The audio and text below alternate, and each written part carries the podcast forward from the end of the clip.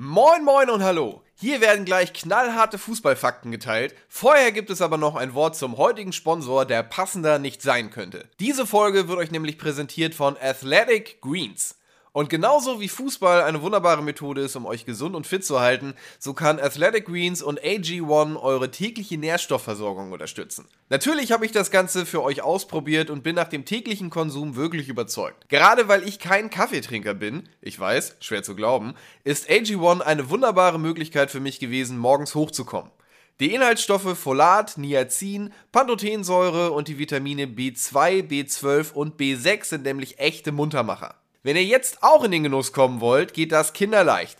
Athletic Greens ist nämlich im Abo-Modell erhältlich und wird euch monatlich frei Haus geliefert, wobei ihr den Lieferrhythmus aber auch beliebig anpassen könnt. Zum Testen könnt ihr AG1 aber auch einmalig bestellen, kein Problem. Eine 60-Tage-Geld-Zurück-Garantie gibt es auch noch, ihr seid also definitiv auf der sicheren Seite. Im Moment gibt es auch noch eine Aktion exklusiv für euch Bundesliga-HörerInnen. Auf athleticgreens.com slash Bundesliga erhaltet ihr kostenlos einen Jahresvorrat an Vitamin D3 und 5 Travel Packs zu eurem AG1-Abo dazu. Nochmal zum Mitschreiben, athleticgreens.com slash Bundesliga. So, jetzt seid ihr bestens mit Infos versorgt. Viel Spaß mit der Bundesliga, präsentiert von Athletic Greens.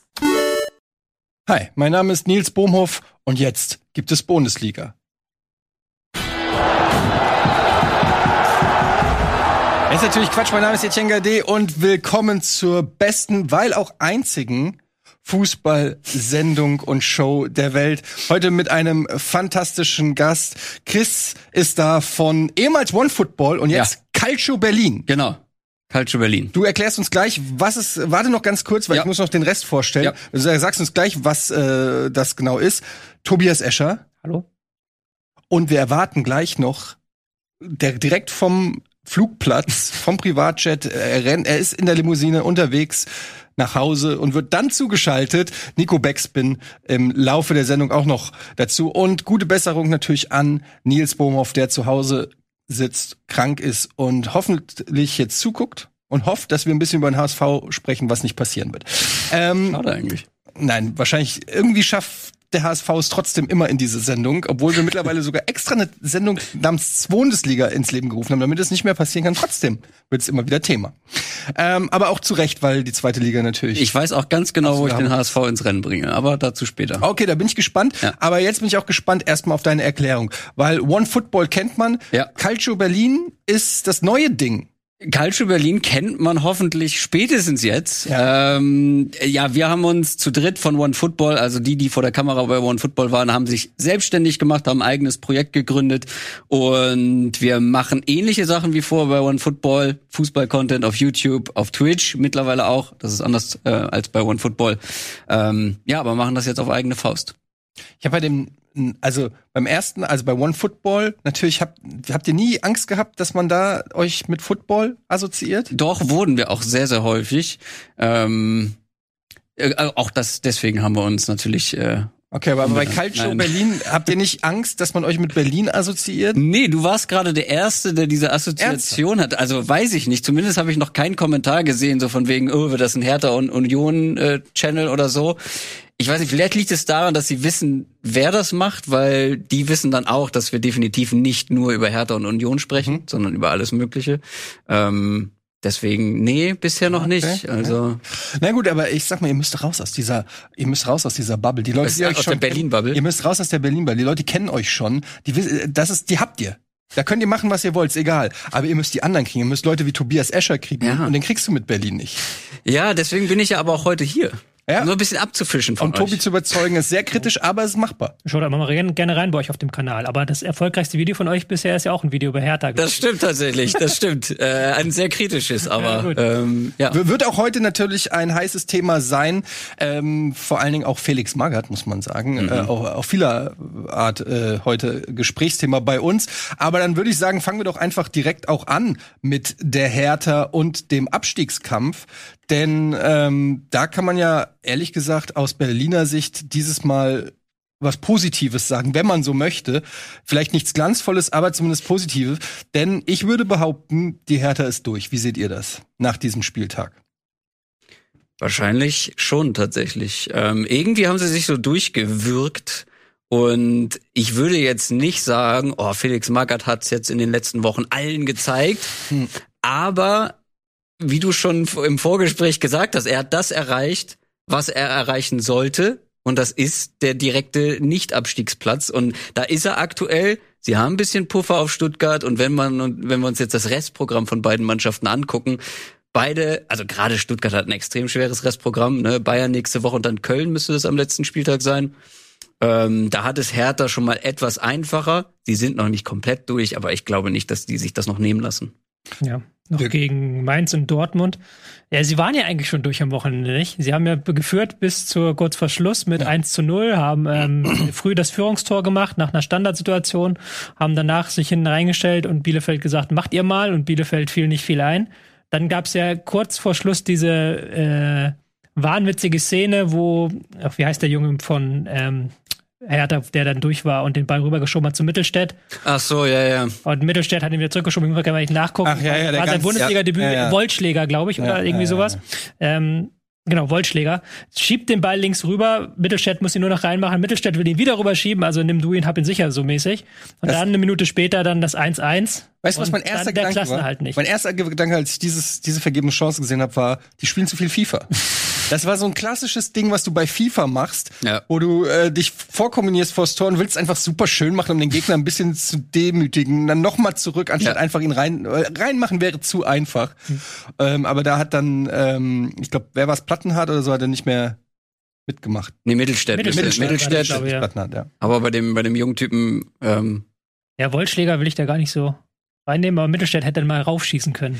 Also der Gedanke war ja gut, die Ausführung ja. war halt nur ja. Grütze. So, also weil eigentlich haben sie ja alles richtig gemacht, weil wenn er den, wenn er den draufbolzt und daneben schießt, dann sagt Mittelstädt auch so, sag mal, äh, hä?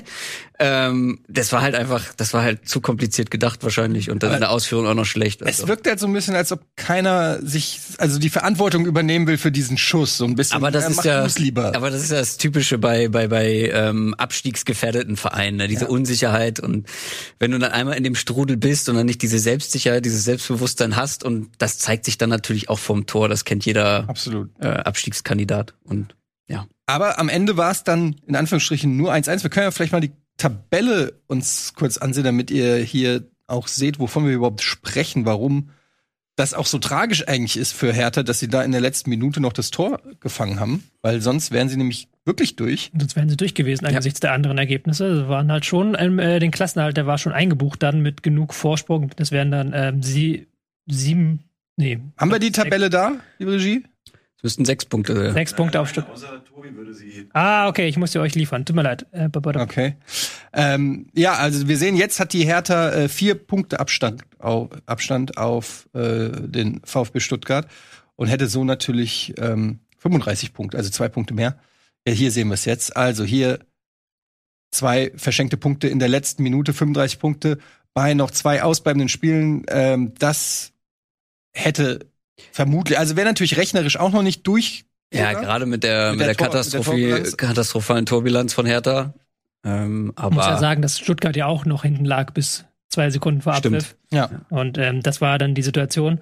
Aber jetzt nochmal auf das Spiel kurz einzugehen, weil es war wirklich so halt. Hertha hat am Anfang wieder ordentlich Dampf gemacht, sind dann in Führung gegangen und danach haben sie sich nur noch aufs Zerstören ein, äh, eingestellt was vollkommen legitim ist, aber dann gab es auch sehr wenige Strafraumszenen dann in dem Spiel, auch weil Bielefeld da vorne wirklich, wirklich gar nichts angeboten hat. Also kein Mittelfeld, keine Präsenz, kein gar nichts, viele lange Bälle, aber sie hatten ja nicht mal einen Stürmer auf dem Rasen, haben vorne mit Incher und mit ähm, Wimmer gespielt, die diese langen Bälle überhaupt nicht verarbeiten konnten. Castro dann immer als Hilfsstürmer, der ist auch nicht der, der Hühne. In der zweiten Halbzeit lief das dann etwas besser und man, sie haben sich in, über den Kampf ins Spiel dann reingefunden und dann auch nach den Wechseln ging es besser, aber auch da nicht übermäßig kreativ, aber Hertha hat dann eben im Spiel relativ wenig gemacht gegen den Gegner, der nichts ähm, zustande bekommen hat und auch Räume angeboten hat.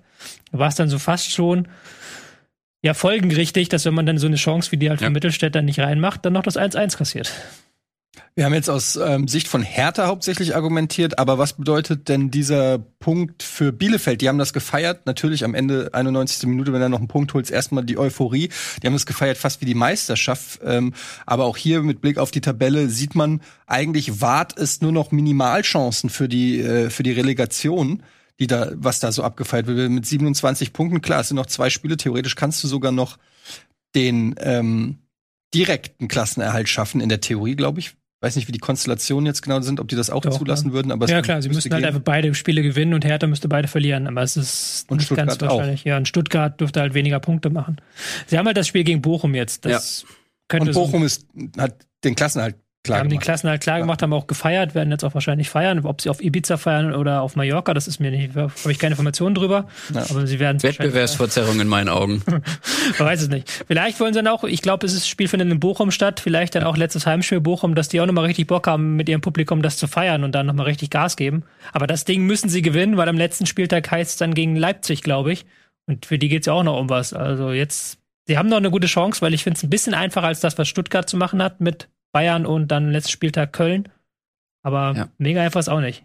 Aber ich habe vorhin mal drüber geguckt, Leipzig könnte tatsächlich am letzten Spieltag schon safe Dritter sein, je nachdem wie die anderen Ergebnisse laufen. Also wenn das tatsächlich so kommt und die sich dann da am letzten Spieltag zurücklegen und Stuttgart irgendwie keine Punkte mehr holt in den nächsten zwei Spielen. Und dann Leipzig zwei Finals, dann hätte in der Woche danach. Genau, die schon vielleicht ja. auch mal den halben, den halben Kader. Ja, ja, viel, viele When and Ifs, aber ja, es ist, bleibt auf jeden Fall spannend im Abstieg, Abstiegskampf. So viel kann man schon mal sagen. Für Bielefeld war dieser Punktgewinn auf jeden Fall auch, glaube ich, moralisch wichtig, dass du da noch mal ja. äh, gegen die Hertha was holst. Für die Hertha ein bisschen ärgerlich, muss man sagen, weil du halt immer noch nicht das äh, Kapitel Abstieg schließen kannst und so der Druck bleibt, aber es sieht gut aus für die Hertha, würde ich sagen. Ja, also ein Unentschieden sollte drin sein. Ja, mit den restlichen Konstellationen, also Dortmund, ich weiß nicht, wie es euch geht, aber gefühlt kann man in Dortmund auch mal äh, überraschend Punkte mitnehmen. Das haben wir jetzt auch, hat ja auch Bochum jetzt eindrucksvoll bewiesen. Ja. Ähm, aber ich glaube, der, der, die, der Ball liegt bei Stuttgart und das ist ein sehr, sehr schwerer Ball, weil, wie gesagt, Bayern und dann Köln. Klar, bei den Bayern sprechen wir ja noch drüber, ähm, wie die jetzt den Wettbewerb noch beeinflussen könnten durch, durch Fehlleistungen. Aber gerade nach der Niederlage gegen Mainz glaube ich, dass sie sich da keine Blöße geben wollen. Ähm, und dann halt, Köln war am letzten Spieltag, ne? Mhm. Für die geht's halt noch, da ist alles so eng im, ja. im, ums europäische Geschäft, die werden sich überhaupt nicht zurücklehnen. Also diese Bayern-Geschichte ist halt insofern interessant, als dass das jetzt so in der Öffentlichkeit natürlich gelandet ist, was ja klar war, ähm, dass man fast schon denken könnte, es muss eine Reaktion erfolgen. Es, oder es wird zumindest eine Reaktion erwartet, um dieses Thema ein bisschen zu beruhigen.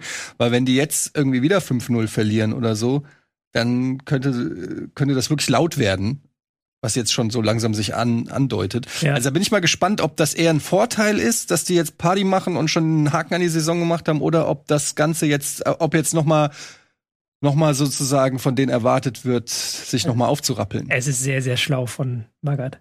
Also Magath hat sich ja wirklich im Spiel, nach dem Spiel hingestellt, äh, auch vor Sky-Mikrofon, hat halt die Bayern kritisiert, dass sie jetzt halt abgeschenkt haben gegen, gegen Mainz. Er kann noch keine einzige Szene gesehen haben von dem Spiel, die ja. gab es noch nirgendwo zu sehen. Also der hat das direkt einfach nur aus dem Ergebnis heraus gemacht und hat dann direkt natürlich so ein bisschen die Bayern an der Ehre gekitzelt, so nach dem Motto, ja, die gehen lieber feiern und äh, damit sie nächste Woche halt dann ihre Leistung bringen. Das ist schon ja. nicht ganz unclever von Magath gemacht. Ja, aber ist natürlich auch, wie gesagt, er hatte keine Minute von dem Spiel gesehen. Und äh, Nagelsmann war ja dementsprechend nachher so ein bisschen sauer so, er soll erstmal das Spiel angucken und dann bitte anrufen, bevor er halt. Aber würde er dann da wirklich zu einem anderen Ergebnis kommen? Nein, würde er nicht, aber es ist halt schon. Es war ja reine Taktik von ihm, seien wir mal ehrlich. Ja. Auch, die, auch unter Magath haben sie Bayern, als sie Meister geworden sind, nicht jedes Spiel gewonnen. Ich erinnere mich an 3-3 gegen Dortmund damals am letzten Spieltag. So, also der weiß ja, schon, wobei ein 3-3 gegen Dortmund ist nochmal was anderes als, als eine Fahrt. Ja, aber das war, ein anderes, das war ein anderes Dortmund, ich, das war ein anderes Spiel. Damals. Sky hat das Spiel lustigerweise, habe ich zufällig gesehen, äh, gezeigt neulich, äh, so als, als Bundesliga Classic. Ähm, das war eine andere Dortmunder Mannschaft, ja, okay. da auf dem Feld stand. Also da war, wurde über Steven Pinar als äh, Top-Neuzugang für die kommende Saison gesprochen. Alles, alles d'accord, aber ich finde halt trotzdem irgendwie ein, Kurz, ein Kurzurlaub auf Ibiza mitten in der laufenden Bundesliga-Saison hat schon auf jeden Fall ein Geschmäckle. Also wenn wir das Bayern-Thema jetzt aufmachen wollen, gerne. Weil es wird ja jetzt sehr, sehr viel drüber gesprochen, äh, über, über, über Wettbewerbsverzerrung, über äh, was ist bei den Bayern los. Und ich finde das maßlos überzogen, ehrlich gesagt, alles. Ähm, weil die sind letzte, letzte Woche Meister geworden. Wir sprechen die ganze Saison darüber, dass die Bayern nicht so dominant sind, wie man das von Bayern erwartet, international gegen Villarreal rausgeflogen. Oh, was ist da los bei den Bayern? Und dann sind wir überrascht, dass sie nach einer äh, festgezurrten Meisterschaft gegen Mainz verlieren, die wirklich ja, ein Up and Down, eine Up and Down Saison spielen, aber wirklich guten Fußball zeigen können, das hier gezeigt haben, die Bayern nicht mit 100 Prozent bei der Sache sind. Das muss man natürlich kritisieren und hinterfragen. Aber haben sie den Wettbewerb hier verzerrt? Nein, auf gar keinen Fall, weil für Mainz ging es auch um nichts mehr. Lass uns erstmal nächste Woche abwarten, weil da geht es dann für den Gegner noch um etwas. Und dieser Ibiza-Urlaub stand schon vor dem Spiel fest. Muss man den dann absagen? Kann man drüber streiten, äh, so als, als Erziehungsmaßnahme? Aber es ist ja nicht so, dass die Bayern jetzt hier. Ich meine, das war die fünfte Niederlage die Saison, nicht die erste. Aber es wird so getan, als wäre es jetzt ähm, die, der große Skandal und ich sehe einfach den Skandal nicht, ehrlich gesagt. Warst du schon mal auf Ibiza? Tatsächlich nicht, nee. Ich auch nicht. ähm, ja, finde ich absolut valide, was du sagst. Aber man ist natürlich trotzdem auch bei den Bayern lang genug dabei, um zu wissen, dass sowas dann mediale äh, Wellenschläge. Also du, du machst einfach, ein, meiner Meinung nach machst du unnötigerweise ein Fass auf. Ähm, aber du hast natürlich recht, bei Mainz ging es jetzt auch nicht mehr um so viel. Ähm, deshalb ist es eben so spannend, was das eben fürs Stuttgart-Spiel bedeutet. Ne? Also genau. deshalb, äh, da, wenn sie sich jetzt da in einer ähnlichen Verfassung präsentieren, werden diese Rufe sicher nicht noch lauter.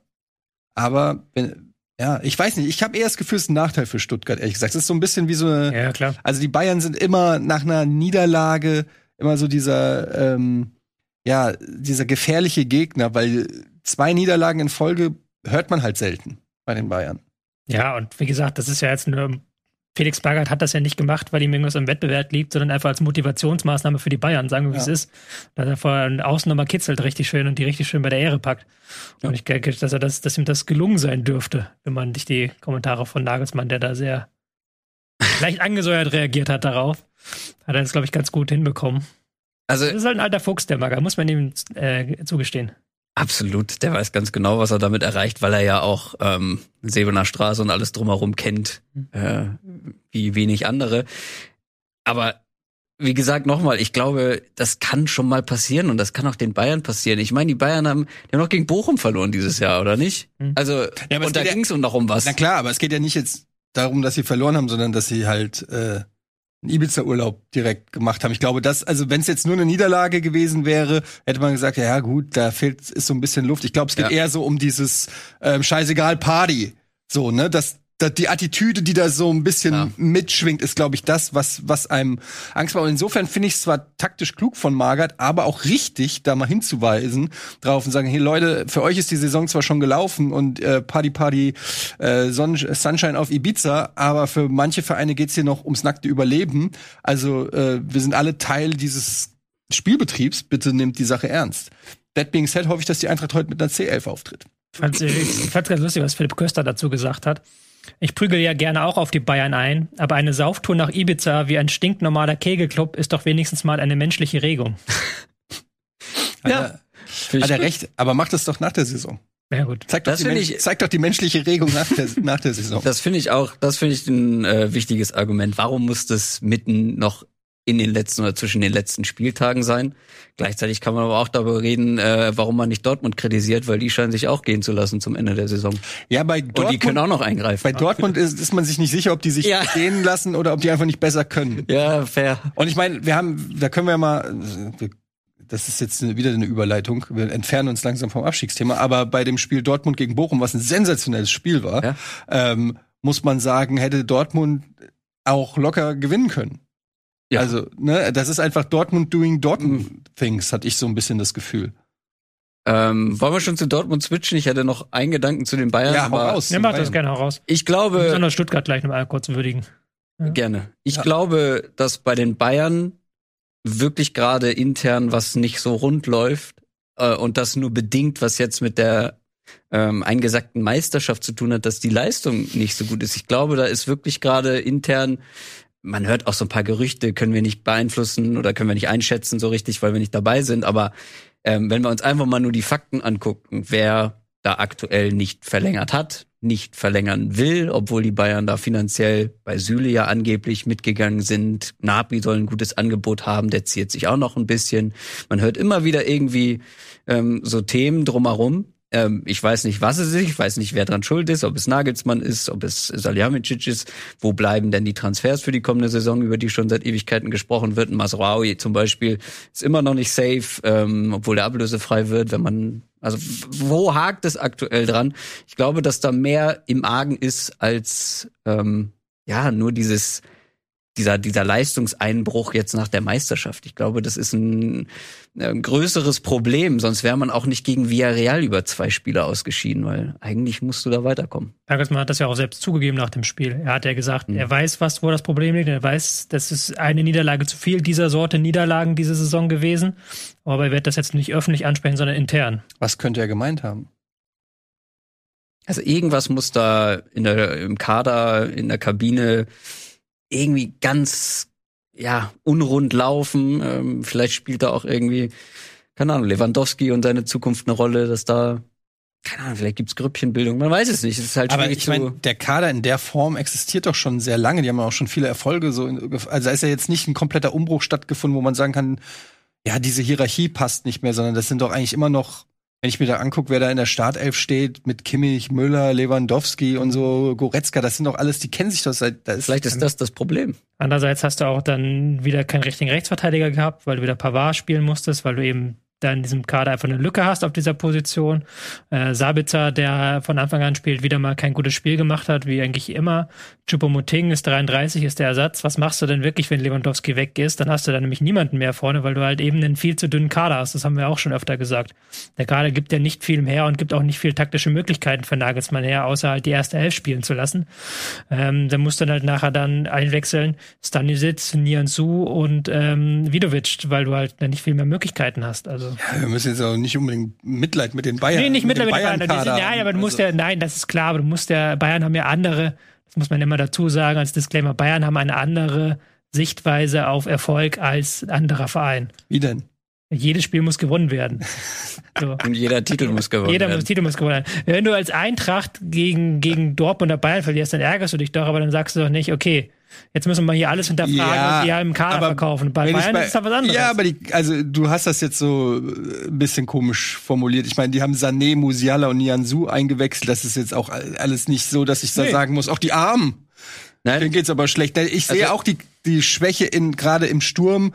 Aber noch haben sie Levan, noch ist Lewandowski da. Lewandowski läuft und läuft und läuft und läuft. Ähm, ja, Chupomoting ist jetzt mal eingewechselt worden wegen, weiß ich nicht, schonen oder was weiß ich. Aha. Keine Ahnung. Aber die haben doch auch die finanziellen Möglichkeiten, diese Stellen sofort zu beheben. Haben sie die?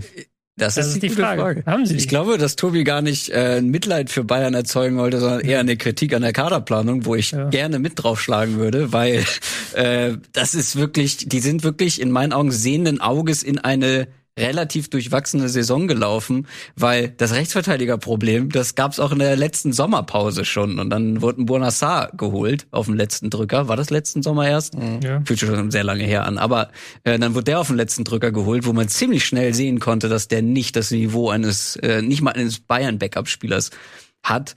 Ähm, dann die anderen Positionen, die da ähm, dann irgendwie noch äh, ja dürftig besetzt wurden. Also bei so einer Saison, wenn du als Bayern München auf allen oder in allen Wettbewerben äh, mit dabei sein willst, bis ganz zum Schluss, es ist ein unglaublich voller Terminplan. Und dann hast du, wie viele Spieler würden wir sagen, bei den Bayern sind wirklich äh, auf einem Niveau, wo Nagelsmann ohne zu zucken sagen kann, du spielst heute von Anfang an, ohne dass wir einen Leistungsverlust haben, Qualitätsverlust haben. Lass das 16 Leute sein?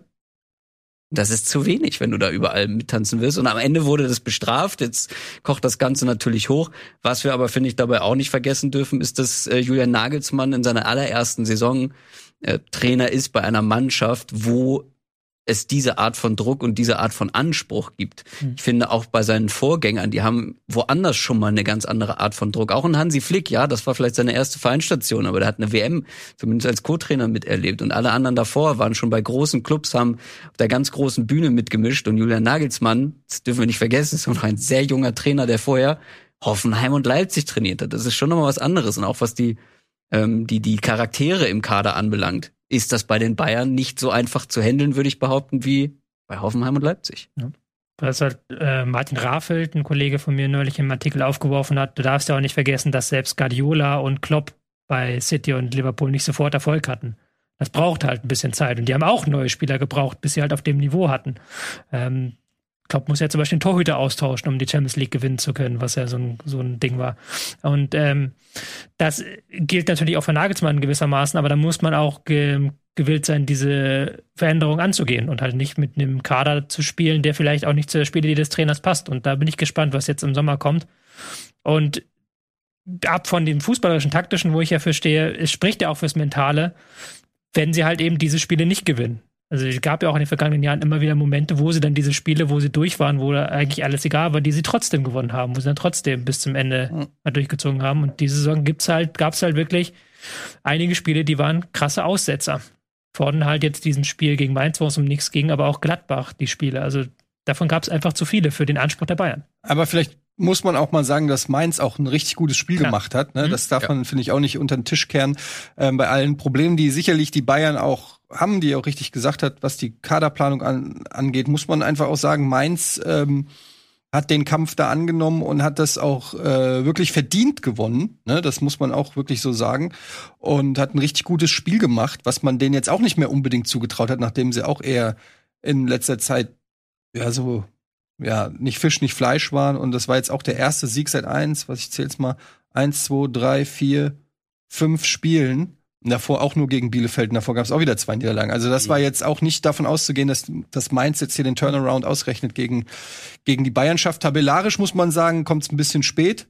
Ja. Also für Mainz geht's auch nur noch um die goldene Ananas. Ja. Aber ja. du musst ja auch gucken, wo kommt Mainz her. Vergangene Saison waren sie abgestiegen, dann haben sie diese klasse Rückrunde gespielt, die dann vielleicht ein paar Erwartungen geweckt hat, die du als Mainz dann genau. nicht durchgehend ähm, erfüllen kannst. Ich möchte nochmal Anton Stach rausgreifen, der hat ein Wahnsinnsspiel gemacht wieder gegen die Bayern, ist momentan in Wahnsinnsform, ähm, hat eine Kreativität, hat einen Fuß, hat aber auch eine Laufstärke, die so in ihrer Paarung momentan in Deutschland ähm, selten ist, sagen wir wie es ist. Hochinteressant finde ich, der wurde ja aussortiert in der Jugend, weil er halt körperlich nicht so weit war, wurde bei Werder aus der Jugend quasi rausgeworfen, haben gesagt, du, du schaffst das nicht mehr und jetzt ist er auf dem Niveau, zeigt nochmal, wie sich Spieler halt doch noch entwickeln können. Und der hat jetzt wieder ein wahnsinniges Spiel gemacht. Und im Zusammenspiel mit Korda, Korda, der eher etwas abräumt, etwas defensiver denkt, stark mit den Vorstößen. Das ist schon sehr, sehr gut. Und ähm, kriegen sie nicht Woche für Woche auf den Rasen, aber wenn du in solchen Spielen das zeigst, zeig, siehst du schon, was Mainz für ein Leistungsniveau hat und aber auch, dass sie sich natürlich in dieser Rolle des giftigen, galligen Mainzer Konterspiels, dass sie sich da sehr, sehr wohlfühlen und das halt gegen die Bayern besser können als gegen Wolfsburg zu zehnt. Ja, Genau. Und ähm, ja, 42 Punkte jetzt, damit im Niemandsland äh, der Bundesliga gelandet. Ja, vielleicht äh, hätte zwei, drei Wochen früher diese Erkenntnis kommen müssen, die du gerade gesagt hast, dass, dass Mainz da noch mal oben vielleicht mitspielen kann. Ja. Aber ja, ich finde, die gehören dahin, wo sie ehrlich. Also ja, ich finde auch, die können eigentlich auch jetzt sagen, okay, komm, Du musst aber sagen, das ist jetzt die erste Saison seit mehreren Jahren, wo Mainz wirklich nichts mit dem Abstieg ja. zu tun hat. Also wirklich gar nichts in der gesamten Saison. Ja. Nie, immer, wenn es halt auch nur ansatzweise drohte, dass sie unten reinrutschen, haben sie gewonnen. Insofern, ich würde das als Mainz schon als erfolgreiche Saison verbuchen, auf der du auch aufbauen kannst, weil du halt eben, wie auch gesagt, so Spieler wie Stach jetzt eingebaut hast, du hast den Zeit gegeben, in der ersten Liga anzukommen. Der hat ja auch nicht sofort performt, der hat ja auch ein halbes Jahr gebraucht. Und du hast jetzt zum Beispiel Danny da Costa verpflichtet, der jetzt auch wieder dann aus der Außenverteidigerposition ein bisschen Druck machen kann. Ein Barcock. Ja, Barcock, da sehe ich schon so äh, positiv für die Zukunft gestimmt. Also das ist, ich will mir diese Mainzer Saison auf keinen Fall malig reden lassen. Das ist eine gute Saison von denen. Es ist natürlich klar, dass sie so ein bisschen im Schatten laufen von Union, Köln und Freiburg. Aber sie kommen auch woanders her, muss man sagen. Die haben halt sich nicht wie ja. Union letztes Jahr für Europa qualifiziert, sondern sind halt nach einer historisch schlechten Hinrunde gerade so der Klinge vom Leib gesprungen, sagt man das? Der Klinge vom Leib gesprungen. Der Klinge ganz genau so ist dieses genau, Sprichwort. Ähm, aber auch noch äh, einen, den ich herausheben will, das ist jetzt keine Überraschung, aber ähm, wenn du bei Johnny Burkhardt ein bisschen mehr Konstanz reinbekommst, mhm. wenn der mal ein bisschen zuverlässiger und auch effizienter knipst, ich habe nämlich, ich bin bei Culture Berlin so ein bisschen der Zahlen, Statistik, Mensch, äh, der hat, der ist Top 5 in dieser Saison, was Expected Goals angeht, ist aber definitiv nicht Top 5, was letztendlich wirklich richtige Tore angeht, sondern ich weiß gar nicht, wo er ist, ob er in den Top 10 überhaupt dabei ist. Mal oder kurz gucken. Ähm, aber auf jeden Fall deutlich weiterhin, er, er underperformt, ähm, was das angeht. Und wenn du das so ein bisschen angleichen kannst, wenn er da dann ist er wahrscheinlich nicht mehr bei Mainz. Dann wird er nicht mehr lange bei Mainz spielen, aber vielleicht schafft er, vielleicht schaffen sie es in der Saison, ihn noch zu halten. Mhm. Würde ich ihm auf jeden Fall raten. Ich glaube, da würde der Schritt in meinen Augen zumindest ähm, eine Saison zu früh kommen. Bring da ein bisschen Konstant, Konstanz rein, ein bisschen mehr Erfahrung, Abgebrühtheit vor dem Tor. Und äh, wenn der dann seine 15 Tore, ich weiß gar nicht, wo er steht aktuell, aber wenn der dann. Elf Tore hat er und ist auf Platz 9. Ah ja, okay. Aber es geht trotzdem ein bisschen auseinander. Mhm. Ähm, ja. Wenn der dann nächstes Jahr eine 15-Tore-Saison macht oder vielleicht sogar mehr, dann wird er nicht mehr bei Mainz bleiben, aber dann kann Mainz zumindest ein Jahr lang noch profitieren. So sieht's aus. Deshalb machen wir einen Haken jetzt auch an die Bayern und auch an ähm, Mainz. Interessant wird, glaube ich, sowieso dann das nächste Match ähm, Bayern gegen Stuttgart. Da kann man dann noch mal mhm. eventuell das Fass aufmachen, ob sie die Saison abgeschenkt haben oder nicht. Ich befürchte fast, dass es äh, ja eine Reaktion geben wird.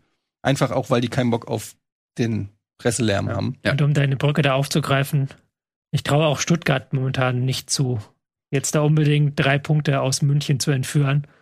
Weil dafür haben sie die defensive Stabilität auf keinen Fall. Und das hat man zum Beispiel auch wieder gesehen im Spiel gegen den VfL Wolfsburg. Immerhin ein 1-1 noch rausgeholt, muss man ja sagen, auch mit einem Last-Minute-Tor. Ähm, Führig in der 89. Minute. Aber ja, das war auch keine schöne Partie, muss man sagen. Ja. Wolfsburg hat den Klassenerhalt in der Tasche. Das kann man jetzt zumindest schon mal sagen. Glückwunsch. Wie heißt er? Kofi. Klo, Kofeld. Wolf, ähm, Niklas. Wer, wie heißt er denn? Florian Kofeld. Florian Kofeld. Floko. Floko. Ja, hat er super gemacht. Starke Leistung, stark hier. Florian Kofeld. Ich freue mich für alle Wolfsburger Fans. Ihr habt den Klassenerhalt geschafft. War eine schwierige Sache, diesem Kader. Nicht einfach. nee, stimmt, war ja.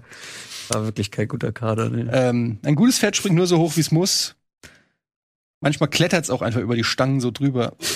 Es war wirklich ein sehr, ein sehr langsames Klettern und ein sehr behäbiges Klettern, ja. Das Max Kruse war der entscheidende Faktor, würde ich sagen, in, in, in dieser. Florian Kofels Karriere ähm, hängt an Max Kruse. Hängt an Max Kruse einfach. Ja. Das äh, da führt kein Weg dran vorbei. Weil ich ihn jetzt wieder nicht gesehen habe gegen nee. Stuttgart. Ja, gut. Ähm, Deswegen nur eins zu eins.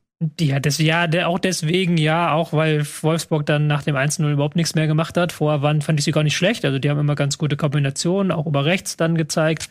Ähm, letzte Genauigkeit hat gefehlt. Stuttgart halt defensiv nicht stark. Haben jetzt versucht, mehr lange Bälle zu spielen. Das hat auch nicht richtig funktioniert.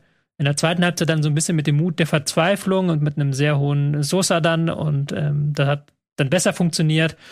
Über den lief auch alles. Über den, ja, klar. Über den Plan, ja, das ist halt der, man, der Plan ist halt so einfach, gibt Sosa den Ball, versucht Flanke auf mhm. äh, Kalajdzic und irgendwann wird schon was draus werden. Nur leider waren die Flanken von Sosa auch größtenteils Grütze. Mhm. Und Kalajdzic war nicht gut. Kalajdzic, ja, auch äh, keine Oder? Präsenz gehabt so richtig. Mhm.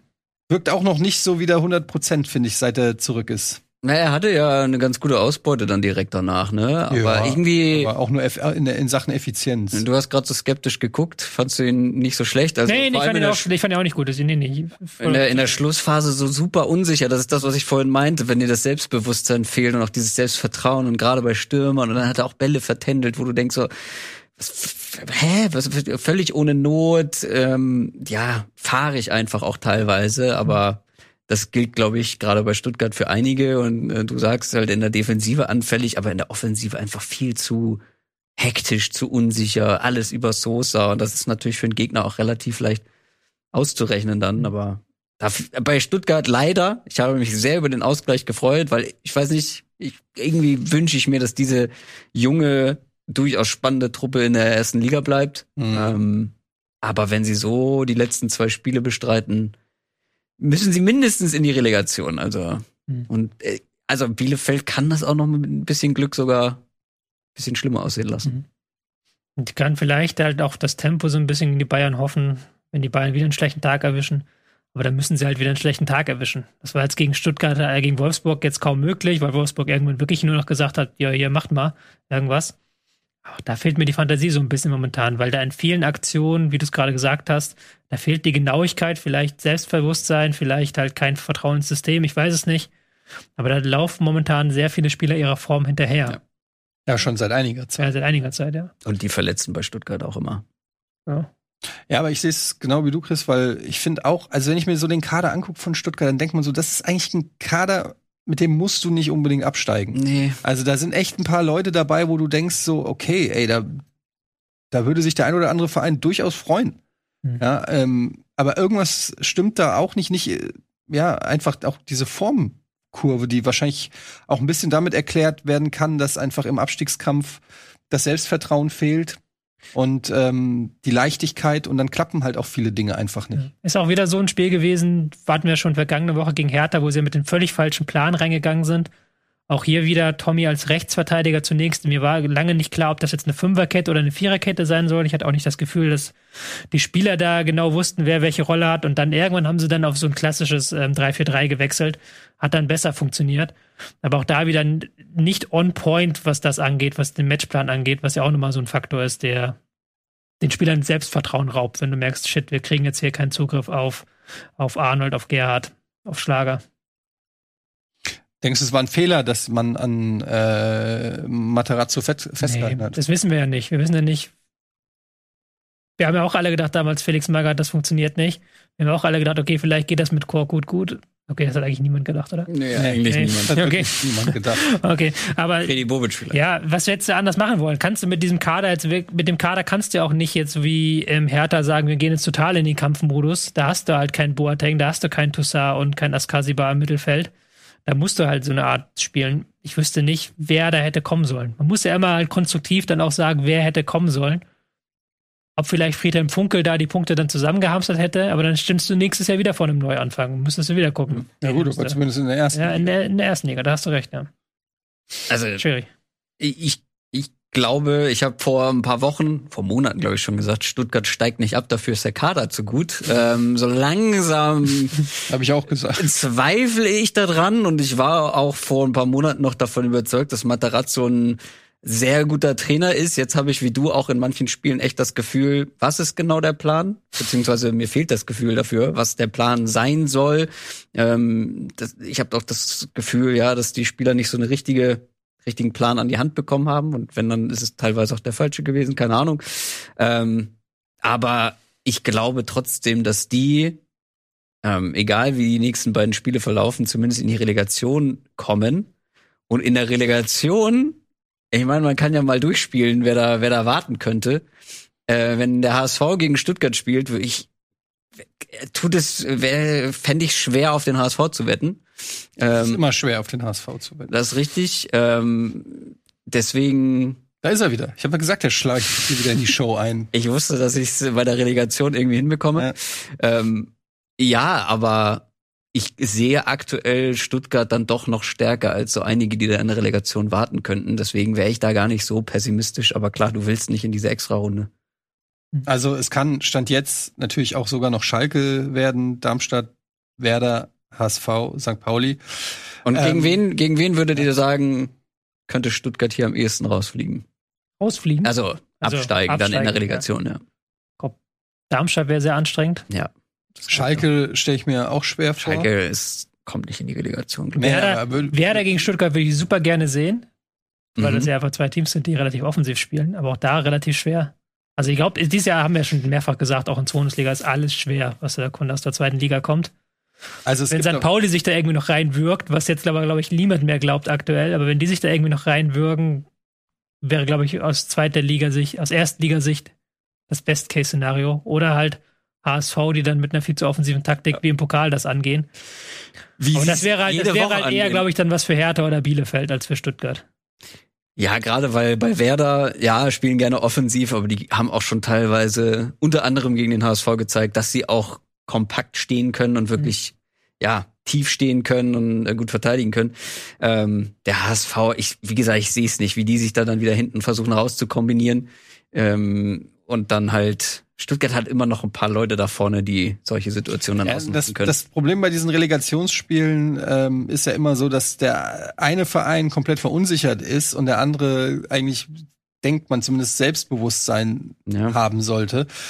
Ähm, das wäre jetzt aber dann zum Beispiel auch im Fall von zum Beispiel, wenn der HSV noch in die Relegation äh, kommt, dann könnte man ja nicht sagen, ja, die haben hier eine super souveräne zweite Liga gespielt, sondern sind ja mit Ach und Krach mehr oder weniger da rein. Also da kannst du dann auch nicht davon ausgehen, dass die sagen. Aber wenn der HSV meinst du? Der HSV, ja. ja wenn der HSV jetzt da reinkommt in die Relegation, wäre das. Ja, die, freuen, die, die, die, Euphorie freuen sie sich, ja, aber. die Formkurve ist ja dann mega. Die, ich weiß, nur die müssen ja, so haben ja fünf Spiele am Stück gewonnen, die kommen dann so da rein in das. Ja. Doch, doch, doch, doch. Ja. Wenn sie ja, also wenn sie, wenn sie reinkommen, müssen sie, glaube ich, tatsächlich auch noch alles gewinnen. Sonst ja, sonst kommen sie nicht rein. Ja, die genau. haben ja noch drei Punkte. Es stimmt natürlich. Jemand, der jetzt noch reinrutscht, obwohl er schon einen Haken dran gemacht hat, äh, ist wahrscheinlich besser als jemand, der äh, 30 Spieltage in den Top 3 war und dann am Ende. Schalke würde quasi, wenn Schalke jetzt noch in die Relegation müsste oder Werder. Den würde der Kackstift gehen. Die würden halt sagen, nee, scheiße, da haben wir, aber HSV, der wäre so da. Darmstadt würde sagen, ja gut, besser als nix. Und St. Pauli wäre auch so, also ja. denn das noch irgendwie gepackt haben. Aber äh, das denkt man halt immer, dass das so die, die, die, ja, dass das Gefühl ist von den Mannschaften, dass der Zweitligist dann da mit einer guten Saison im Rücken reinkommt. Ja. Dafür haben sie es aber relativ selten bisher geschafft in der ja. Relegation. Also. Es ist auch nur auf dem Papier so, weil du hast ja, ja auch gleichzeitig den Druck, dir auch die gesamte Saison und die gesamte Arbeit, die du in eine Saison gesteckt hast, zu versauen. Also es ist einfach un unvorhersehbar. Das macht es ja auch so spannend und auch so äh, schlimm, wenn man da wirklich mal drin ist. Ich weiß ja, wovon ich spreche. Äh, habe ja auch schon die eine oder andere Relegation erlebt als Fan und das ist echt, das geht an die Nieren.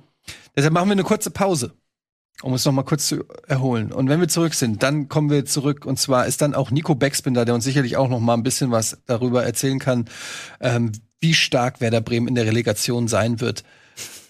Bis gleich.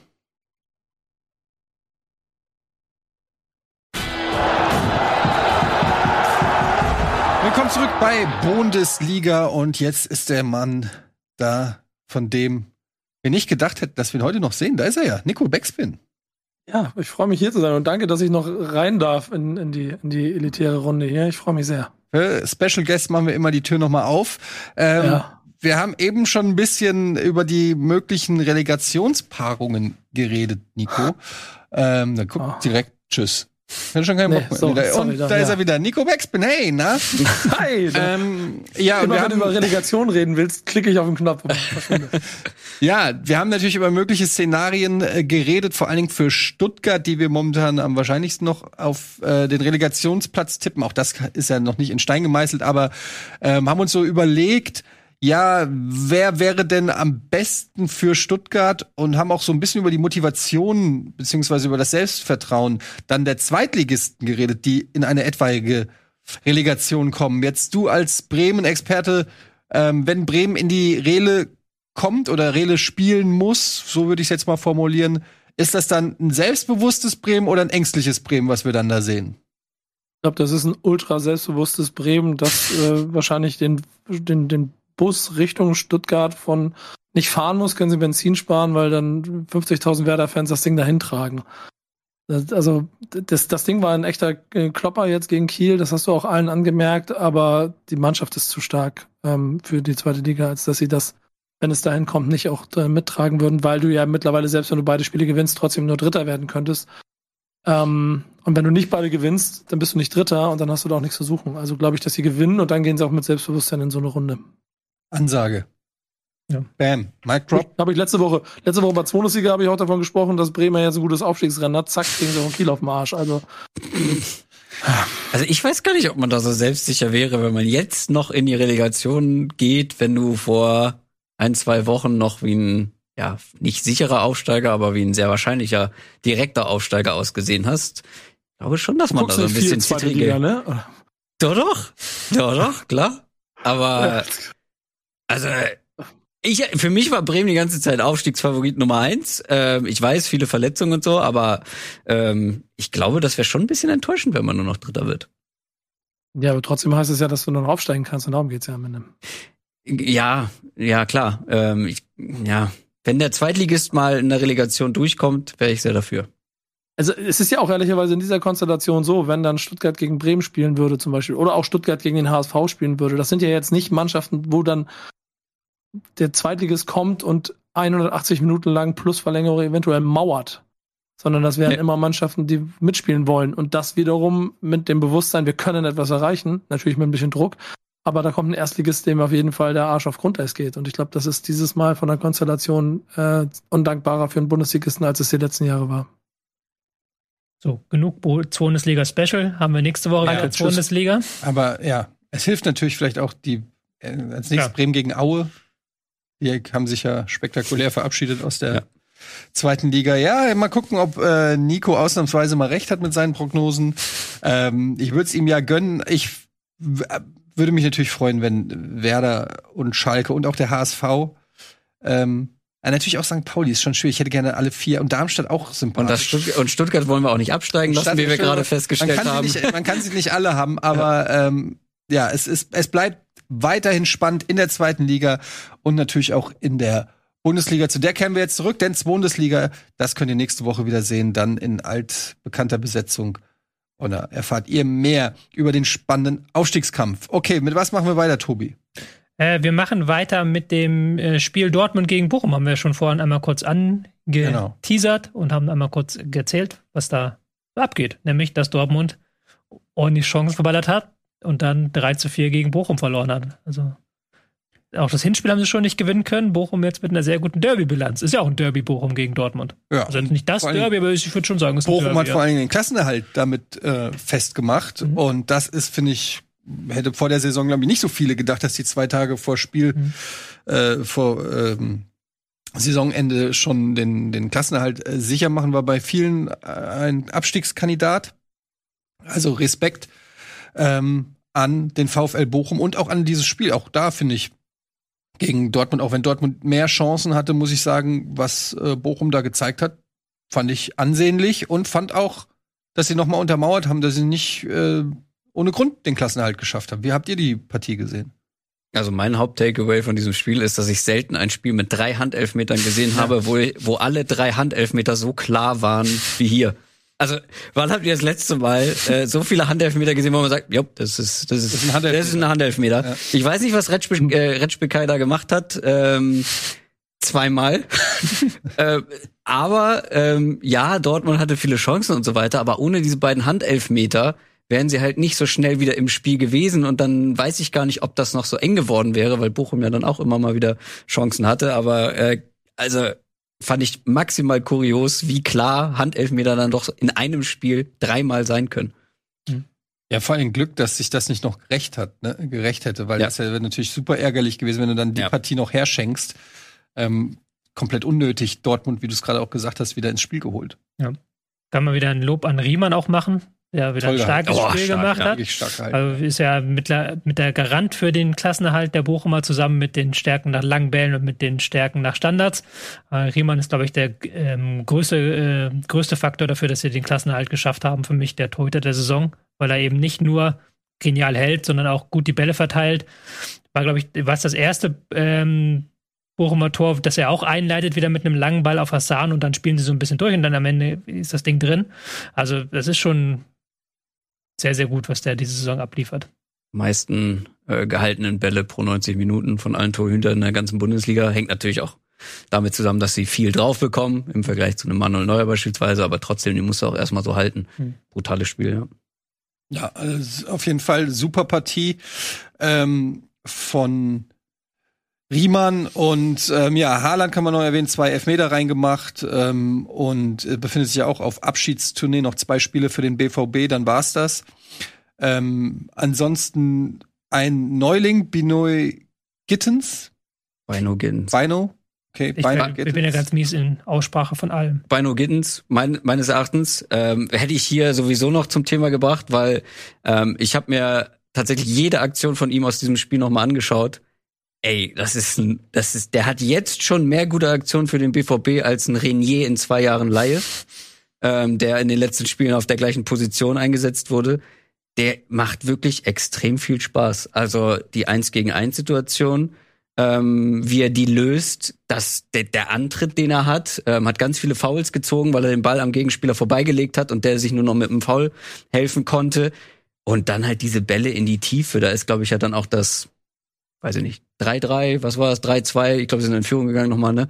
Ähm, dieser, dieser Steckball auf, auch das habe ich vergessen, aber äh, wer die Tore gesehen hat, weiß, welchen ich meine. Ähm, und davon hatte er mehrere, so, so Bälle in die Tiefe. Ähm, hab extra nochmal, sie hatten so ein Testspiel gegen Kiew, wo er auch ähm, gespielt hat, viel gespielt hat. Auch da wirklich diese Dribblings, diese Bälle in die Tiefe. Das ist, das kann richtig, richtig guter Kicker werden. Ich will jetzt keine Aussagen treffen, also Jane Sancho Potenzial, keine Ahnung. Aber der sollte die nächsten Spiele mehr spielen. Wird er auch. Wieso hat Dortmund immer so gute 17-Jährige? Auch der ist von Manchester City gekommen, ne? Das gibt's doch gar nicht. Immer holen die so irgendeinen so Typ, von dem man noch nie ge gehört hat, und stellen ja, ihn auf und dann ist der plötzlich voll die Granate. Erstens, und 20 alles, Millionen wert nach drei Spielen. Weil ja. die alles scouten, schon im U16-Bereich scouten die alles weg. Also die kennen jeden Spieler auf der Welt. Die haben irgendwann habe ich mal einen Vortrag von einem Scout von im Jugendbereich von Dortmund gehört. Der hat gesagt, sobald ein Spieler bei einer Jugend Südamerika-Meisterschaft, Jugend-Asien-Meisterschaft, Jugend-Afrika-Meisterschaft auftaucht, kennen wir ihn schon Ende auswendig. Wenn er da auftaucht, ist schon zu spät, weil ja. dann kennen ihn alle. Die kennen ihn schon vorher. Das Zweite, was halt, glaube ich, wichtig ist, dass sie sich auch den Ruf erarbeitet haben, dass halt die Talente da spielen dass sie ganz genau wissen, Haaland, wenn er kommt, dass er spielt, dass ein ähm, Sancho, wenn er kommt, dann weiß er, okay, in Manchester sitzt er auf der Bank oder beziehungsweise in England sitzt er auf der Bank und in der Bundesliga darf er dann spielen. Deswegen ist das, glaube ich, sehr interessant für die internationalen Talente. Und das ist dann auch, ähm, haben sie auch den Draht zu den Beratern, muss man auch fairerweise sagen. Also, dass sie da auch mit den Beratern sehr, sehr gut ja, vernetzt du, sind und wissen, wer da die kommen. Du hast auch Cases, die du geschaffen genau. hast in der Vergangenheit, das ne? dass du auch dann sagen kannst, hier guck mal die Liste an, an talentierten Spielern, die wir in die Premier League gebracht haben oder so. Ähm, ja, auf jeden Fall äh, klasse auch und gut für, für den BVB, dass sie es immer wieder schaffen, so junge Spieler, ich meine, Mukoko wurde auch schon noch eingewechselt, über den reden wir schon gar nicht mehr, als ob der schon so ein alter Bundesliga-Hase ist. ähm, also da wird's spannend. Trotzdem muss man sagen, Achillesferse von Dortmund immer noch die Innenverteidigung so ein bisschen. Auf jeden Fall alles, was defensiv ist. Alles, was Absicherung ist. Ähm, Witzel geht ja auch jetzt, hat jetzt auch wieder kein gutes Spiel gemacht, fand ich in der Absicherung. Äh, vor der Abwehr war wieder teilweise riesengroße Räume. Klar, Bellingham ist halt nicht. Und auch ein Handelfmeter war ja auch Witzel, oder? War das nicht Witzel? Ich glaube, ich bin da jetzt gerade. Mhm, kann gut sein. Ich bin mir auch nicht sicher. Aber war, war auf jeden Fall auch wieder kein gutes Spiel. Da musste er auf jeden Fall nachlegen, halt in der gesamten Absicherung. Äh, Moment, ich habe jetzt gerade nicht im Kopf, wie viele Tore haben sie, Gegentore haben sie? 50 Gegentore haben sie mittlerweile gefangen. Das ist der schlechteste Wert seit über zehn Jahren. Also mhm. da ist da muss man ganz klar ansetzen, weil da kannst du noch so viele Tore schießen. Wenn du drei Tore gegen Bochum schießt, musst du gewinnen. Ja. Redet natürlich jetzt keiner von Wettbewerbsverzerrung, weil es auch da egal ist, aber im Endeffekt vier Tore gegen Bochum kassieren, das kann dir nicht, das darf dir nicht passieren. So. Egal wie blöd das läuft. Und das ist halt die Achillesferse. Und da jetzt mit Schlotterbeck, Sühle als neuer Endverteidiger, du, da wird man auch mal gucken, ob man noch ein paar abgibt. Da bin ich sehr gespannt. Ich glaube, da hängt oh, auch viel davon ab, Hummels ob die Leute bleibt aber noch, oder? Er hat noch einen Jahrvertrag, glaube ich, bin mir gar nicht sicher. Ähm, aber da haben, ähm, Akanji soll ja angeblich gehen, Sagadu ja auch. Ähm, da soll es einen Umbruch geben. Bin gespannt, ob sie die Leute auch loswerden jetzt in Corona und Zeiten und mit den Gehältern, die der, der BVB zahlt. Ja, das ist ja so, generell haben wir auch schon drüber gesprochen, momentan so ein Problem, dass viele Profis auch ihre Verträge einfach aussitzen ne, und dann ablösefrei wechseln, ein bisschen Handgeld kassieren. Ähm, gut für die Spieler, nicht ganz so gut generell für alle Vereine, weil dann natürlich einfach weniger Geld im Umfluss ist. Ähm, also es profitieren tatsächlich ja alle Vereine davon, wenn viel gekauft und verkauft wird ähm, für hohe Summen. Aber muss man mal abwarten, wie das, wie das wird. Ich, ich schätze aber, dass Hummels noch ein Jahr dranhängt beim BVB und dann vielleicht die Karriere da beendet. Ich glaube, dass Akanji auf jeden Fall gehen Weg. wird, weil irgendwie, also ich sehe es ein bisschen anders, aber irgendwie scheint er einen sehr hohen Interesse Grad bei, bei Premier League Clubs zu haben. Ähm, ich glaube, Paris hat auch mal ähm, sich erkundigt.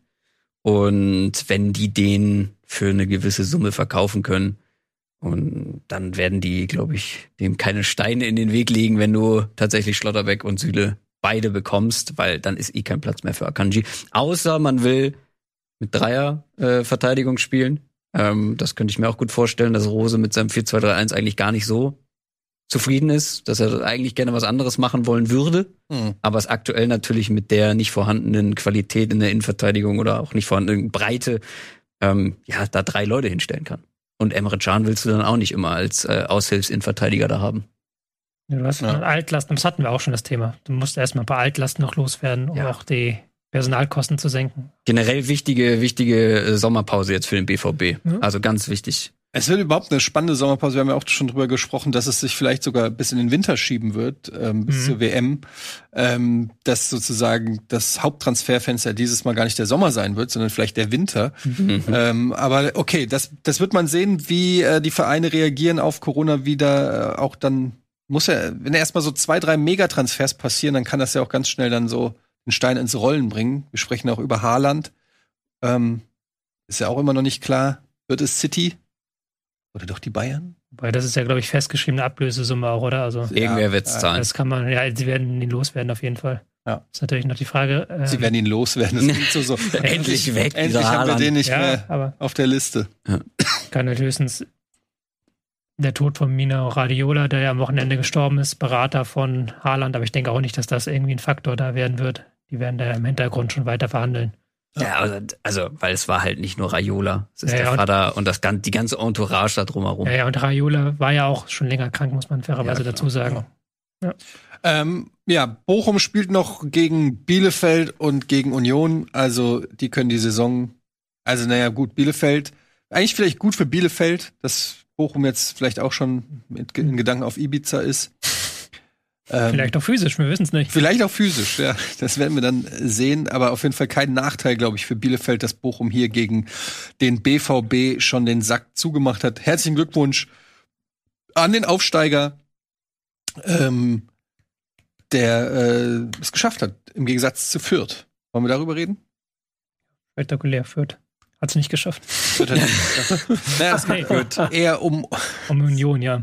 Um Union, die, äh, für die es ja noch um einiges geht, die auf momentan auf dem siebten Tabellenplatz verweilen. Wir schauen mal auf die Tabelle vielleicht ganz kurz, damit wir wissen, wo wir hier gerade sind. Das ist super knapp da oben. Ne? Also da oben ist auch noch alles drin. Theoretisch also. bei noch zwei ausstehenden Spielen kann Union sogar noch Champions League spielen.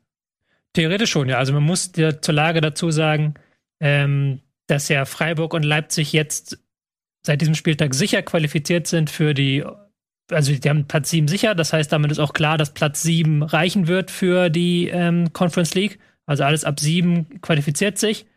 Und das muss schon mit dem Teufel zugehen, dass Hoffenheim da noch aufholen kann. Aber hier vorne ist alles sehr eng. Wir jetzt, nehmen es jetzt aber auch Montagmittag auf. Das ja. heißt, wenn ihr es halt äh, Dienstag oder sowas guckt, dann stimmt diese Tabelle auch schon nicht mehr, weil Leipzig ja noch spielt und Leverkusen ja auch noch spielt heute Abend. Das sind ja zwei Montagsspiele durch den 1. Mai, also da ist alles eng. Und da war, muss man jetzt auch fairerweise sagen, dieses 1 zu 1 von Union zu Hause gegen Fürth kam zum falschen Zeitpunkt. Ich glaube, die drei Punkte hatte man eher mhm. eingeplant und das war jetzt auch nicht die, ja, die beste Partie, die Union je gespielt hat an diesem Freitagabend. Ja, äh, Habe ich auch nicht mehr viel ergänzend dazu zu sagen. Das waren sicherlich drei Punkte, mit denen man gerechnet hat.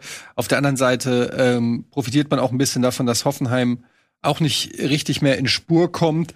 Und ähm, ja, ich glaube, es reicht. Naja, ein Unentschieden nächste Saison bei einem Unentschieden von Hoffenheim oder so reicht schon und du hast Platz ja. sicher. Also ja, wir, die können Union können wir, also ich finde Hoffenheim können wir so ein bisschen ausklammern. Die haben ja auch seit acht Spielen jetzt glaube ich nicht mehr gewonnen. Ja. Also die sind da jetzt so ein Stück, da muss es schon mit dem Teufel zugehen. Aber ich würde nur mal gerne bei Union gegen Fürth bleiben, weil das ja wieder so ein typisches Spiel war, wo du auch gemerkt hast, wo kommt Union eigentlich her? Aus Berlin.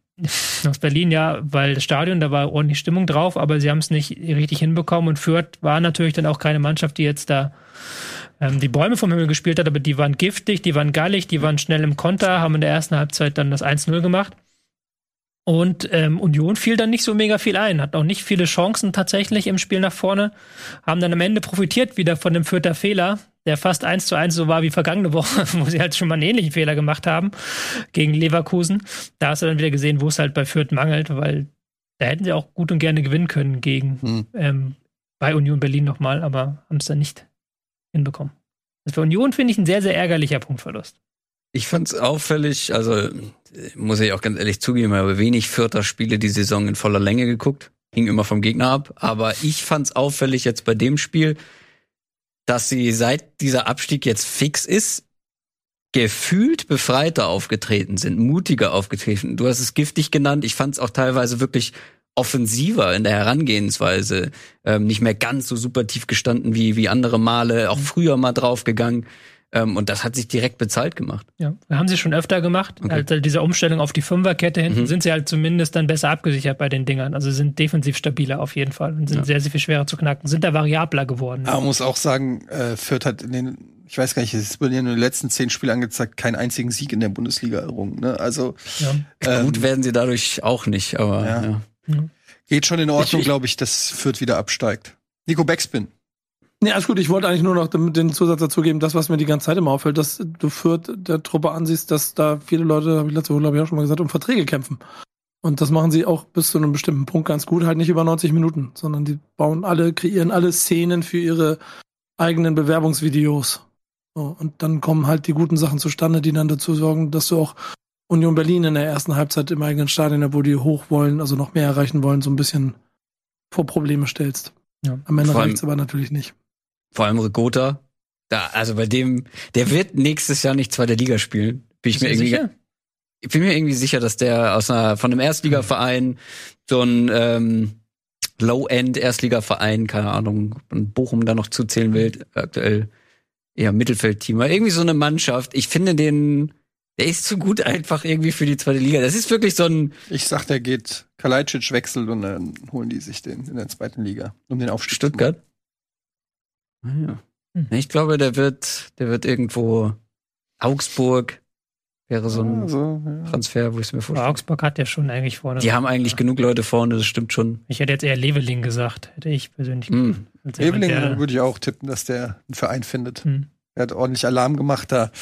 Ähm, in Fürth ist immer einer der auffälligsten Spieler gewesen. Ja, ähm, ja also können wir eigentlich auch einen Haken an die mhm. Partie mhm. machen. So spannend ist es jetzt nicht. Union wird sich höchstwahrscheinlich für den europäischen Wettbewerb qualifizieren, was ja auch eine Riesenstory ist. Ja. Ähm, das auf jeden Fall, ja. Weil ich glaube, die haben schon mehr Bock auf Europa League als nochmal Conference League. Ja. Der siebte, aktuell sind sie ja, siebter, das wäre dann nochmal Conference League. Hatten sie ja gerade schon. Ja. Ja, und vor allem Köln, also die kannst du noch easy einholen, ne? Also. Na, easy also aktuell ein Punkt, oder? Wenn ich, wenn mich nicht alles vier täuscht. Siege, vier Siege in Folge, die sind heiß. Ja klar, die sind heiß, aber. Ja, reden über Köln, weil Köln ja, ist ja auch. Union spielt ja noch gegen Freiburg, die nehmen sich noch gegenseitig die Punkte weg. Stimmt. So, und ja. Köln, die haben momentan richtig Bock. Aber die im Zweifel. Aber im Zweifel schon lieber Conference League als gar keine League. ne? Also. Ja klar. Ja. Auch aus wirtschaftlicher Sicht. Aus, ja, naja, du darfst nicht vergessen, gerade bei so Vereinen, ähm, ist dann auch immer so die Doppelbelastung schon ein Thema, wenn, weil das sind eben Vereine, die auch nicht die Möglichkeit haben, äh, in der Breite so aufgestellt zu sein, dass ja. du in allen Wettbewerben äh, immer eine Top 11 hinkriegen musst. Und das wäre nicht das erste Mal, dass dann auch in der Bundesliga zum Beispiel Federn gelassen werden. Ja, aber klar, dieses Jahr, aber dieses Jahr hat es geklappt. Ja? Dieses Jahr hat's geklappt. Da wäre ich halt eher bei Köln, dann wäre dafür anfällig, aber mit der Spielweise. Mhm. Weil Union hat es ja diese Saison gezeigt, dass sie es können. Ja. ja. Lass mal über Köln reden. Ja. Okay, 4-1 Auswärtssieg beim FCA. Ähm, ja, Köln, wie gesagt, macht da weiter, wo wir eben schon äh, drüber gesprochen haben. Vier Siege in Folge, die sind heiß. Für Augsburg geht's auch nicht mehr wirklich um was. Also können theoretisch, rechnerisch sind sie noch nicht durch. Mhm. Aber ich weiß gar nicht, wie, da, wie das das Restprogramm von Augsburg. Also direkt absteigen können sie nicht mehr und für den indirekten Abstieg. Müssen Relegation müsste Stuttgart beide gewinnen und am, Augsburg beide verlieren. Also. Augsburg spielt am letzten Spieltag zu Hause gegen Fürth. Also da würde dann unentschieden sogar reichen. Ja. Äh, sieht gut aus für Augsburg. Trotzdem natürlich eine äh, derbe Niederlage gegen auswärts starke Kölner und einen überragenden Anthony Modeste. Ja, ich habe das Spiel gesehen und ähm, ich fand es halt spannend, dass erstens Augsburg am Anfang durchaus Chancen hatte. Also da war Köln mal wieder so ein bisschen durchlässig. Augsburg hat das gut über die Flügel und dann flach ins Zentrum durchgespielt. Aber dann hat es ja Köln eiskalt zugeschlagen mit den ersten beiden Treffern und waren dann auch mega dominant. Du warst ja schon ein bisschen ein riesiger Statistik-Fan-Freak. So habe ich einen interessanten Wert am Wochenende rausgesucht. Anthony Modest hat in dieser Saison 56 Kopfbälle aufs, als Torschuss gehabt. Und der zweite in der Statistik ist Robert Lewandowski mit 33. Oh, wow. Und der dritte hat dann, glaube ich, 26. Das heißt, Anthony Modest hat einfach doppelt so viele Kopfbälle Ja. Aufs Tor wieder drittplatziert in der Statistik, was dann schon viel über die Strategie von Köln verrät, wie sie halt Podest da ins Spiel einbinden. Ja, sind doch auch eins der Teams mit den meisten Flanken, glaube ich, über die ganze, das Team mit den meisten Flanken in der ganzen Saison. Also da weiß man, woher die Bälle kommen. Mhm. Aber generell Köln, wenn du jetzt Statistiken ansprichst, total die klare Richtung, die sie vorgeben. Das ist die Mannschaft tatsächlich, die dem Gegner die wenigsten ähm, Pässe zulässt, bevor sie selber draufgehen. Also die pressen am frühesten, spielen schnellen Fußball, ähm, wirklich begeistern. Klar, da muss man in die Zukunft schauen, wie du schon gesagt hast, mit Doppelbelastung, weil es ist ein sehr intensiver Fußball, auch was die Intensität dann in der Defensive grundsätzlich angeht, ist Köln da in allen Werten ganz, ganz weit vorne mit dabei. Mhm. Aber es macht halt auch, es macht halt auch Spaß, wenn eine Mannschaft ja. schnell spielt, ne? Das ist einfach so. Mhm. Mhm. Ja, ich bin wäre dann auch gespannt, wie Baumgart das macht mit der Doppelbelastung, weil bei Trainern finde ich immer wichtig, dass man da Erfahrung mit hat und ähm, da siehst du immer einen Unterschied, ob ein Trainer das schon mal gemacht hat mit Doppelbelastung und rotieren oder noch nicht. Ähm, aber ja, aber für Köln, ich glaube, das würde jetzt niemand sagen, ja, Doppelbelastung wollen wir nicht, wir gehen jetzt nicht nach Europa. Nee. Da hat, glaube ich, jeder Bock drauf und das merkst du dieser Mannschaft auch voll an. Also, die haben auch nach dem 2-0 weiter nach vorne gespielt, wie sie es halt sind. Haben dann noch hochgeschraubt, haben dann auch wieder den ähm, Konter zum 3-1 kassiert, klar, aber dann haben trotzdem noch weitergemacht. Und das ist jetzt das vierte Spiel am Stück, wo sie mehr als drei Tore erzielt haben. Also. Und wenn wir ja vorhin und, über, ja, Entschuldigung, Nico. Ah, nee, das, kaum kann man schon versetzen, Entschuldigung. Ich will eigentlich nur rein, wenn es dann passt. Aber ähm, da, da, zu der Doppelbelastung wollte ich eigentlich mal anmerken, Eddie, hättest du einen Tipp? Weil ich finde, das, was Frankfurt da äh, letzten Jahre gemacht hat in der Intensität, ist das, was ich bei Köln auch in der Intensität merke. Und mein Bauchgefühl würde mir auch sofort sagen, die jetzt in Europa nächstes Jahr auf jeden Fall wieder Abstiegskampf. Aber vielleicht ist es dann, also vielleicht kann man es auch anders machen, weil dazu ist das zu intensiv, was Köln spielt. Ich glaube, es kommt halt wirklich einfach auf den Kader an und wie viele was hast du für Spielertypen? Also es gibt ja so Spieler, die können das locker so 40, 50 Spiele pro Saison wegmachen und es macht dir nichts aus. Und dann gibt es so Spieler, äh, die haben eine englische Woche und dann fallen die drei Wochen aus. Und da kommt es halt einfach drauf an, was hast du, was hast du da für Spieler im Kader? Ich meine, bei Köln stellt sich eh die Frage, ähm, wer ist dann nächste Saison noch da? Ein Schkiri wird äh, Anfragen bekommen, äh, ein Modeste ist äh, 34. Klar, der hat jetzt noch mal 19 Buden gemacht, aber kannst auch nicht immer von auf, ausgehen, dass, dass ein 34-Jähriger so performt. Ähm, keine Ahnung. Also muss man, muss man gucken, wer, wer dann letztendlich dann auch noch spielt bei Köln und wie der Kader aussehen wird. Aber ich halte es nach wie vor auch wenn Union das gut gemacht hat, immer für ein, für ein Problem bei Vereinen, die noch, also die einen großen Umbruch haben, weil du hast wenig, du hast weniger Trainingsmöglichkeiten. Das ist einfach so, wenn du auch im DFB-Pokal vielleicht noch paar Runden weiterkommst. Du hast viele englische Wochen. Du kannst dich nicht so gut auf die Gegner vorbereiten. Wenn dann noch Verletzungspech dazu kommt, kann, kann das natürlich ein Problem werden. Aber auf der anderen Seite sage ich auch, also andere Vereine, die da oben mitspielen, die kriegen es auch hin. Und das gehört dann einfach dazu. Das also wenn man international die Chance hat zu spielen, dann muss man das machen und dann muss man äh, den Kader entweder so aufstellen oder die Konditionen so hinkriegen, dass das irgendwie machbar ist. Alternativlos. Also ich finde, Union ist einen ganz spannenden Weg gegangen vor der Saison. Wenn ihr euch an das Transferfenster erinnert, da kam wirklich, die haben ja alles Mögliche zusammengeschart, was es so gab an ähm, ja, an gestandenen Bundesligaspielern, die aber jetzt nicht mega flashy sind. Das waren keine Monster-Transfers, das waren auch ähm, teilweise ein bisschen kürzere Verträge, haben sich aber halt einfach in der Breite zumindest solide aufgestellt, dass du eine gewisse ein gewisses Niveau einfach in der Breite hast, dass du eben auch so durchmixen kannst. Und das muss, also Köln muss den Kader auf jeden Fall breiter aufstellen. Ja. Also ähm, bin jetzt kein Köln-Experte und kenne da jeden aus dem FF und weiß, zu was der noch in der Lage ist, aber ich sehe da jetzt noch nicht die Breite, dass du da ähm, ja komplett durchmischen kannst und trotzdem in der Bundesliga nach wie vor so viele Spiele gewinnst wie, wie jetzt dieses Jahr.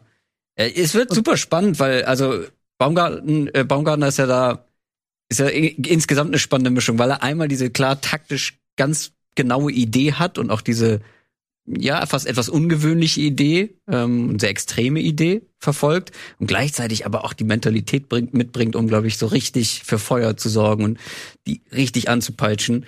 Ähm, Finde ich einfach eine, eine, das wird super spannend, die dann nächstes, nächste Saison in mehreren Wettbewerben zu sehen und wie sie damit umgehen. Es kann halt, ich meine, du hast gesagt, andere Teams haben es gezeigt, dass sie es können. Es haben aber auch schon einige Teams gezeigt, dass sie es nicht können und äh, War nicht Freiburg vor ein paar Jahren, wo sie in die Europa League und dann mhm. fast abgestiegen oder sogar abgestiegen? Die sind, nicht so abgestiegen. die sind sogar abgestiegen, ne? Genau. Köln doch ist doch selber das Beispiel. Stimmt. Ja, Köln war doch ja, und ich glaube, es geht ja auch in der Frage, die Nico auch gestellt hat, war, war ja auch so, die Art und Weise, wie Köln spielt, ist natürlich schon auch, äh, ne, da ist ja immer Vollgas, da ist ja immer Action, Action, Action ja. bis zum Ende. Das ist natürlich nochmal was anderes, als wenn du irgendwie äh, dich hinten reinstellst die ganze Zeit und ja. Gegner kommen lässt. Union hat ja ein viel kontrollierteren Spielstil, genau. muss man sagen. Die laufen auch sehr viel, aber weniger intensive Läufe und es ist halt sehr viel kontrollierter, wie genau. sie es halt spielen. Die gehen nicht so krass drauf die ganze ja. Zeit, ne? Und am Ende, am Ende ist dann das Stuttgart-Beispiel von der letzten zu dieser Saison halt auch für mich da mahnend wenn Anthony Modest äh, ausfallen würde, würde Köln, glaube ich, komplett woanders in dieser Tabelle stehen. Und wenn du eine Doppelbelastung hast, dann darfst du das nicht alles nur auf dem Rücken von einem Stürmer austragen, glaube ich. Das wäre fatal und gefährlich. Aber das macht Köln gerne mit Anthony Modest. Ähm, aber ja. davon ab, ja, ich halte immer nichts davon, wenn der den Spieler nicht hätte, dann, er hat halt den, die haben halt den Spieler. Also, ne, das ist halt einfach so. Und wenn die den ja, aber erzähl das, ja, erzähl wenn, das wenn sie den Spieler nicht haben, dann haben sie halt einen anderen und dann weißt du auch wieder nicht, wie der performt oder ja. ob dann ja. dann gibt's zwei andere in der Mannschaft, die dafür mehr machen oder nicht. Also aber haben sie dann einen anderen? Also ich finde das gar nicht so schlecht, weil genau bei Union Berlin, natürlich gibt es die, die Stützen bei Union Berlin, die Spieler, die ein bisschen herausragen. Aber würdet ihr bei einem Spieler bei Union Berlin sagen, ohne den würde das Ganze nicht mehr funktionieren, wie zum Beispiel ohne Modest? Also naja, aber das, ist, das, aber das ist ja genau das, was ich meine. Ne? Also als Max Kruse gewechselt ist, hat man gesagt, oh shit, das könnte genau. ein richtig derber Schlag sein. Sven Michel und der genau und und äh, oder Avonie ist auch so einer, wo ich sagen würde, den, der wird für Union schwer zu ersetzen sein. Aber ja. das ist es genau das, was ich meine. Dann steppen halt andere ab. Ne? Und äh, das kann man immer nicht so genau predikten. Ähm, bei der Eintracht hat zum Beispiel nicht geklappt. Da hat man auch gedacht, so Silver geht und vielleicht kann man das dann auf mehrere Schultern über, übertragen. Da hat es nicht so unbedingt geklappt.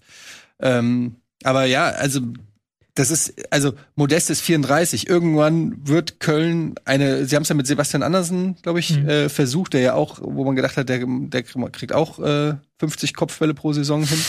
Ähm, aber ja, irgendwann muss man sich natürlich was einfallen lassen, wenn man entweder einen Stürmer hat, der so gut ist, dass er Interesse von anderen weckt, oder der so alt ist, dass er ja. nicht mehr weiterspielen kann. Das stimmt. Wobei man muss ja bei Köln fairerweise hinzusagen, dass halt, dass ja die große Stärke ist von äh, Baumgart, dass er rausgefunden hat, beziehungsweise dass er das richtig analysiert hat, wie man halt Modest in das Spiel einbinden muss. Halt im Strafraum, mit welchen Bällen, wie müssen die flachen Flanken kommen, wie müssen die hohen Flanken kommen.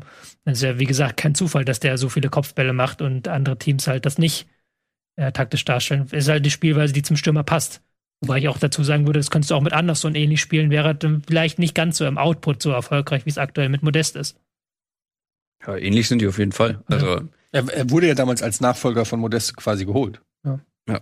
ja. Dann liegt es am Ende am, an der individuellen Qualität, die vielleicht dann nicht ausreicht. Ja. Man muss aber fairerweise sagen, einmal noch kurz, dann können wir das Thema wechseln, bei Modest, dass dessen ähm, Output seit Jahren sehr, sehr ähnlich ist. Also was Expected Goals angeht, ist das sehr, sehr ähnlich. Nur er kriegt halt in manchen Saisons und bei manchen Vereinen eher die Bälle und in anderen Saisons wieder nicht die Bälle, die er mhm. braucht. So. Und das ist halt häufig eine Frage der Distribution bei ihm. Also was kriegt er für Bälle, in welcher Form? Und das hat halt damals unter Stöger dann in der ersten Saison wunderbar geklappt mit den Bällen hinter die Abwehr und das klappt jetzt wunderbar mit den Flanken.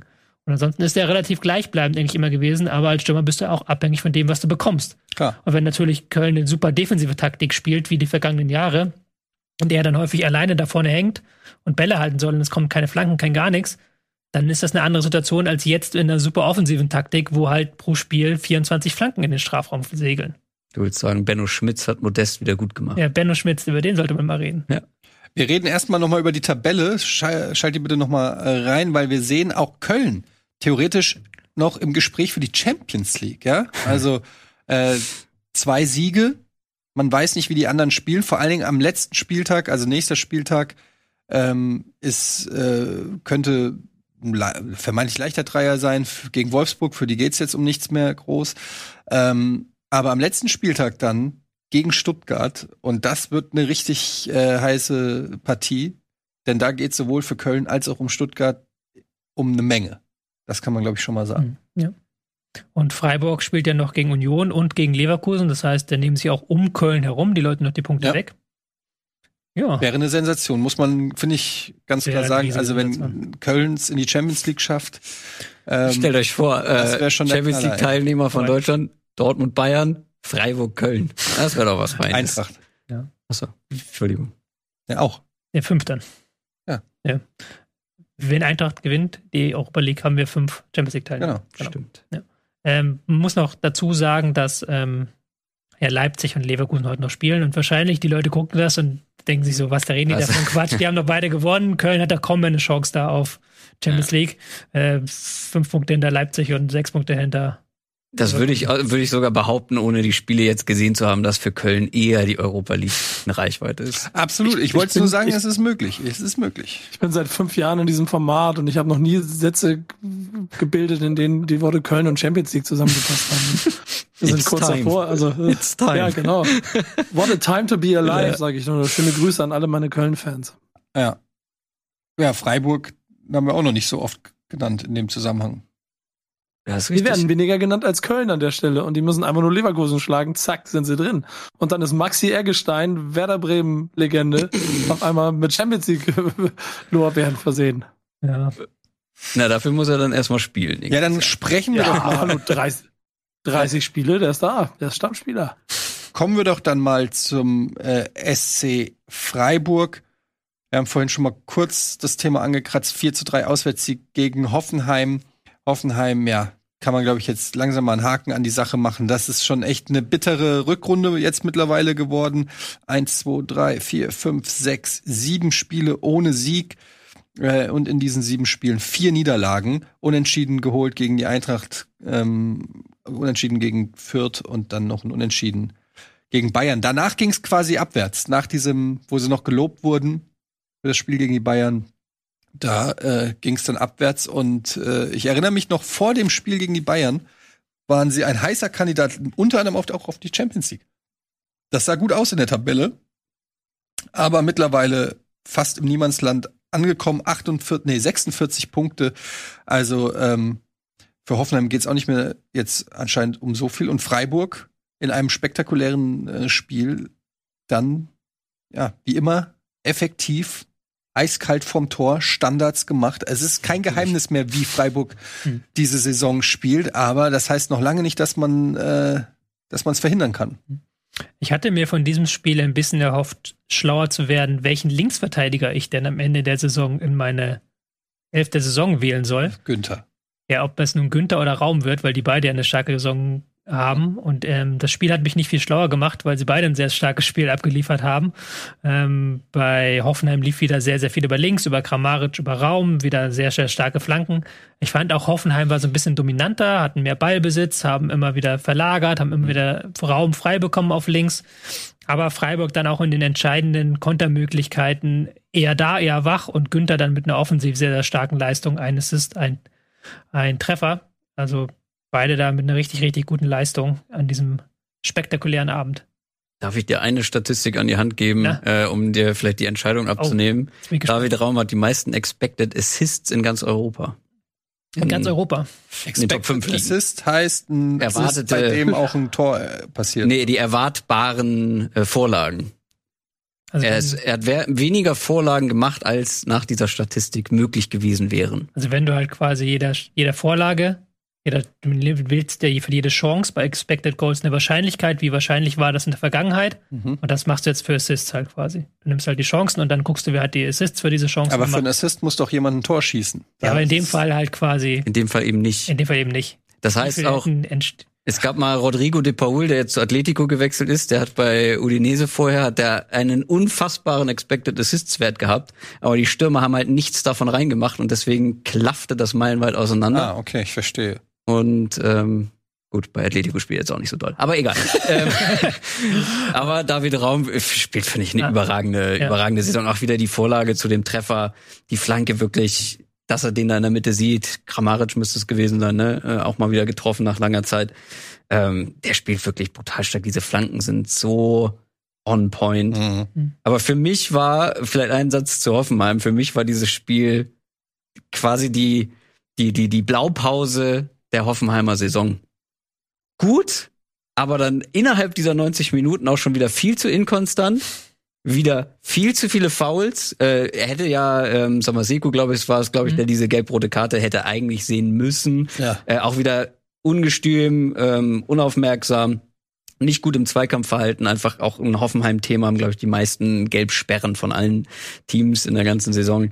Ähm, ja, und dann spielst du gut und verlierst trotzdem am Ende. Ja. Und das ist irgendwie so sinnbildlich. Auch nicht auch wieder, wie du es gesagt hast, Chancenauswertung. Ist ja, ja, mit dieser Raumsache auch dann so ein Ding.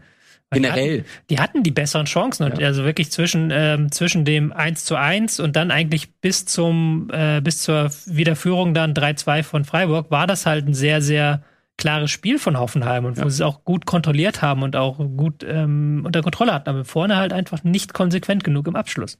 Aber das ist auch, ich weiß, ich nerve immer mit meinen Zahlen, aber es belegt halt einfach genau dieses Gefühl, keine Mannschaft ist so weit, hinkt so weit hinterher, was diese erwarteten Tore angeht, wie Hoffenheim. Die brauchen einfach mal einen Stürmer, der da konstant die Buden macht. Und den haben sie nicht. Kramaric trifft nicht so häufig wie die letzten Jahre und die anderen sind auch zu inkonstant.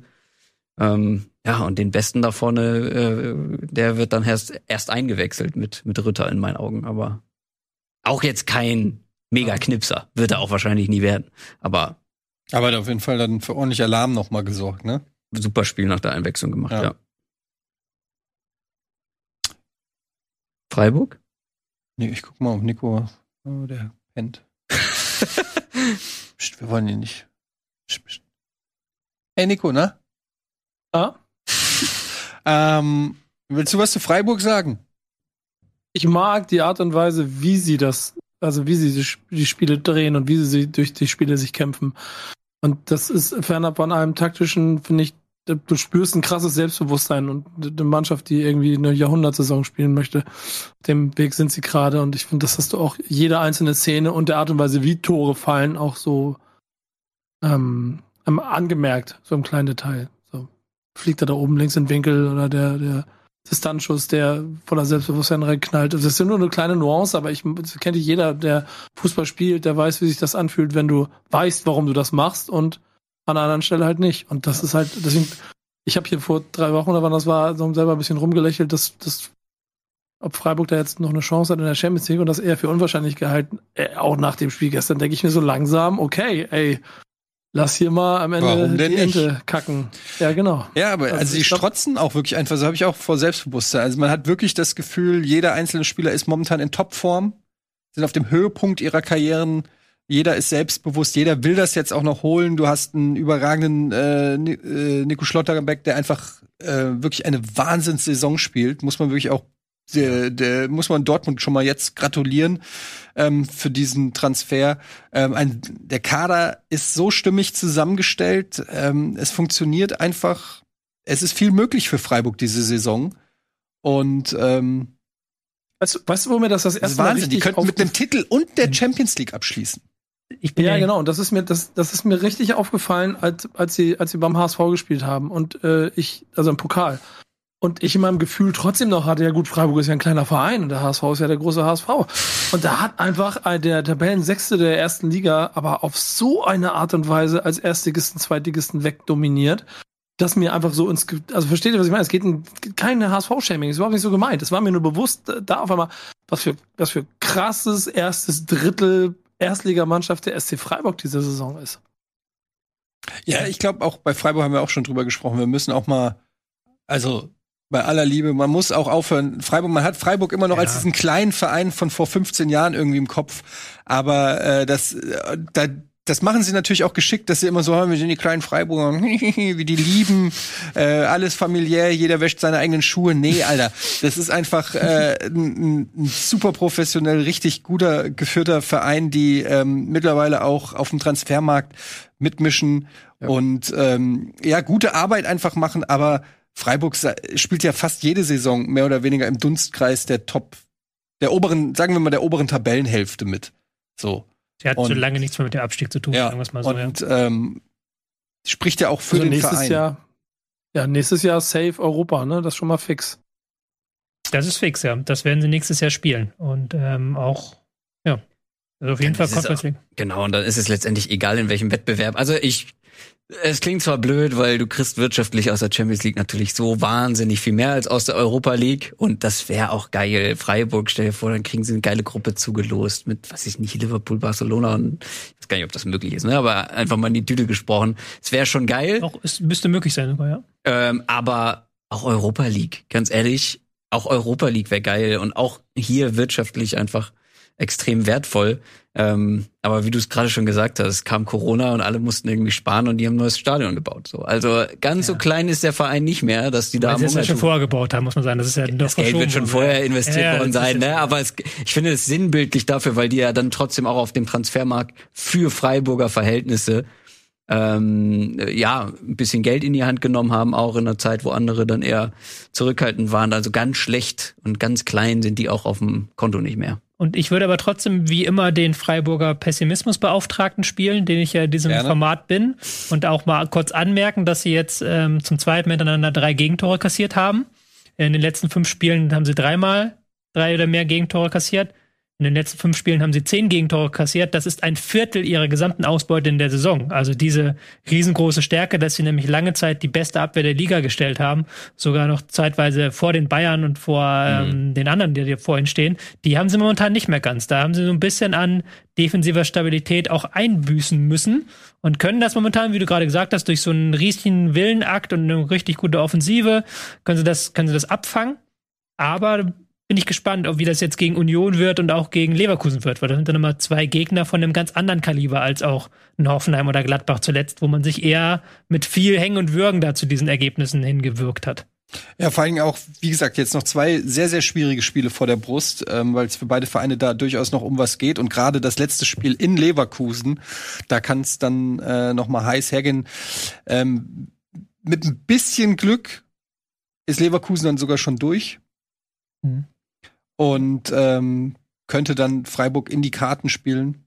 Oder Vielleicht auch, auch, weil Leverkusen auch mehr Interesse daran hat, dass Freiburg Champions League spielt als Leipzig. Weiß ich nicht, aber oder auch nicht, wenn halt quasi, wenn Leverkusen jetzt beide Spiele gewinnt, Freiburg gewinnt auch und dann sind drei Punkte dazwischen und Leverkusen hat das deutlich bessere Torverhältnis, ist dann kein Spiel, was du als Freiburg haben möchtest gegen Leverkusen, die halt dann nur einen Punkt rausholen müssen. Mhm. Ja, Leverkusen. Hätte, hätte, würde. Ich liebe diese, dieses mathematische. ja, das macht doch aber immer Spaß am Ende der Saison, so ein bisschen. Aber, aber dir, Tobias Escher macht das Probleme, weil das zu viel ne, Spielerei ist. Das stimmt. Keine Fakten, keine Zahlen. Keine Fakten. Aber Leverkusen kann ja auch noch rausfallen, ne? Also, raus, wir wissen wir ja nicht. Das sehen wir heute Abend. Wahrscheinlich, die Leute denken sich zu Hause, was lädt die da für einen Scheiß? Leverkusen hat heute 5-0 verloren. Wie, wie, wie habt ihr denn? ja, ja, wirklich. Ich bin, also, ich will ja hier nicht zum Wetten aufrufen, aber Leute, also, Weiß, ich weiß nicht, wie die Quoten sind, aber ich überlege heute gegen meinen eigenen Verein zu wetten. Ich, ich kenne mich mit Sportwetten nicht aus, aber kann man Wetten abschließen? Änderungen in der Startformation? Kann man so sagen, es wird mindestens fünf Änderungen in der Startformation im Vergleich zum letzten Pflichtspiel geben. Die Wette würde ich eingehen. Aber die hat doch auch äh, Oliver Glasner auch schon bestätigt, mehr ja, oder weniger. Also ähm, ja, kommen wir gleich zu zur äh, Prognose und dann äh, zu, zu dem Thema nochmal. Aber sind wir erst, sind wir fertig mit Leverkusen, äh, mit äh, Freiburg? Ja, ne? ich möchte einmal noch ja? ein Mini-Shoutout, äh, die Bälle, die Schlotterbeck da wieder hinten rausge rausgespielt ja, hat, sind, sind Wahnsinn. Innenverteidiger Top-Niveau. Also äh, da bleibt natürlich die Frage. Also sorry. sorry. Nee, nee. Ich meine, da bleibt natürlich die Frage, was das nächste Saison mit Freiburg macht, ne? Champions League ohne Schlotterbeck. Kriegen ja viel Geld in die Hand, andererseits, nicht? Ah. Ja, aber ich glaube, also auch hier kein Experte, was den Freiburger Jugendbereich angeht, aber das ist halt das Fundament für diesen ganzen Erfolg sind die Jugendspieler. Die holen halt jedes Jahr zwei, drei, vier Leute aus der zweiten Mannschaft, aus, der, aus den U-Mannschaften hoch. Ähm, da wartet noch ein Kilian Cedilla, der auf jeden Fall als großes Verteidiger-Talent gilt, auch sehr spielstark ist. Ähm, irgendwie mache ich mir da tatsächlich bei Freiburg wenig Sorgen, weil es war schon immer so. Die haben jemanden groß gemacht, verkauft. Klar, sie kaufen dann auch mal einen ein, so für ein paar Millionchen, aber es rücken irgendwie immer Leute nach. Ich würde Freiburg lieber irgendwie in der Europa League sehen, ähm, aber irgendwie, irgendwie fühlt sich das besser an, passender an. Ähm, aber klar, ohne Schlotterbeck wird's nicht so einfach, weil, ja, mhm. Top-Verteidiger, der da flöten geht. Ja, das Kleingedruckte ist ja einfach, dass ehrlicherweise durch unser bisheriges Understatement es für Freiburg auch nicht so schlimm war, dann nächste Saison 14. zu werden, theoretisch. Jetzt sind wir langsam auf einem Level, wo dann es schon nächste Saison spannend wird, ob sie das dann wirklich auch noch dagegen halten können. Und das ist nur so die Frage, ob da, ob das an so einem Spieler hängt oder ob das die Breite aufhängt, dass sie dann trotzdem auch nächstes Jahr wieder, wie selbstverständlich, in den Top oder in der, mindestens in der ersten Hälfte der Tabelle sind, was wir ja jedes Jahr dann wieder überrascht feststellen, dass sie da spielen. Versteht ihr, was ich meine? Mhm. Mhm. Absolut. Es kann auch, ey, ohne Scheiß, es kann durchaus passieren, wenn die jetzt ähm, Schlotterbeck abgeben, vielleicht geht Grifo noch mal woanders hin ähm, oder sonst irgendwer, dass denen dann halt so viel Qualität ähm, ja abhanden gekommen ist nächstes Jahr, dass die sich wirklich richtig schwer tun in der Bundesliga. Aber Freiburg ist halt der der Inbegriff von Kontinuität in allen Belangen und gerade mit dieser herausragenden Jugendarbeit ist halt einfach dieses Fundament geschaffen. Jugendarbeit, Streich, wirtschaftlich offensichtlich relativ safe ja, es muss dann einfach, aber wir sehen es auch bei anderen Vereinen. Niemand hätte, glaube ich, vor anderthalb Jahren gedacht, äh, dass Stuttgart so strugglen wird, so wie die in die erste Liga geschossen sind mit dem, mit dem, diesen Spielern, mit diesem äh, unterhaltsamen Fußball. Ja, und dann verletzen sich zig Spieler und ja. Ich glaube. Genau das, genau das ist das, was ich meine. Das war vorhin der Vergleich, den ich meinte mit Stuttgart und den Blick darauf bei Köln. So, es, es hängt dann doch bei manchen Mannschaften mehr an Einzelpersonen. Und wenn Modest bei Köln wegbricht, kann ich mir vorstellen, dass es ein größeres Loch reißt als, und das erklärst du ja mit deinem Wissen über die U19 vom SC Freiburg, dass äh, es vielleicht bei Freiburg der Fall wäre. Und das ist ja die, das, die, die These, die zu bestätigen wäre. Na, es ist halt aber auch immer die Frage, für Schlotterbeck kriegst du halt auch noch Kohle, ne? Oder wechselt der Ablöse von Nein, nein, nein, kriegst du viel Kohle, ja. Kriegst Kohle. Modest hat auch mal 168 Millionen gebracht oder so, ne? Oder? Modest? 100, wie viel? Ich glaube, nicht, nein, aber der, nicht ganz. Aber, aber da war doch auch dann, da war doch auch so ein absurd hoher Betrag, der aus dem Mittel hinter. Ja, ist der denn jemals ganz geflossen? Wurde. Da war auch dann noch was. Aber ah, also rechts gegangen ist ja. der Verein. Ja, aber so oder so kriegen sie jetzt nichts mehr für Modeste. Ähm, also es würde mich zumindest sehr wundern. Ähm, insofern ist das schon mal ein eklatanter Unterschied. Aber ja, also Freiburg, ich glaube, um die müssen wir uns erstmal keine Sorgen machen. Super Saison und können das Ganze krönen mit einem Titel und dem Einzug in die Champions League. Und das wäre natürlich dann schon, ich glaube, dann äh, baut man Christoph, äh, Christoph, Christian Streich ähm, da wirklich ein Denkmal ja. in Freiburg. Mhm. Ähm, und damit haben wir auch, glaube ich, schon alle Spiele durch. Ja. Ja, ich würde sagen, Gladbach, Leipzig und Leverkusen, Frankfurt sparen wir aus, weil sie noch nicht passiert sind. so, aber wir müssen ja auf jeden Fall noch reden über ähm, Europa League. Das können wir anhand von diesen beiden Spielen machen, oder? Ja, äh, was du mich gar nicht so anschauen. Ich glaube, dass du da der beste Ansprechpartner ja, bist. Ja, also was soll ich sagen? Ich meine, es ist natürlich klar, dass äh, nach diesem nach diesem Auswärtssieg der Eintracht äh, in, in London bei West Ham, das jetzt natürlich in Frankfurt ganz klar äh, ist, das war jetzt auch schon vor dem Spiel klar, aber durch hätte man jetzt irgendwie 6-0 verloren oder so, wäre das vielleicht auch noch mal was anderes gewesen. Jetzt ist glaube ich wirklich auch beim letzten angekommen, hier, dass jetzt hier alles auf Sieg gegeben wird, wäre ja alles andere wäre auch völliger Quatsch.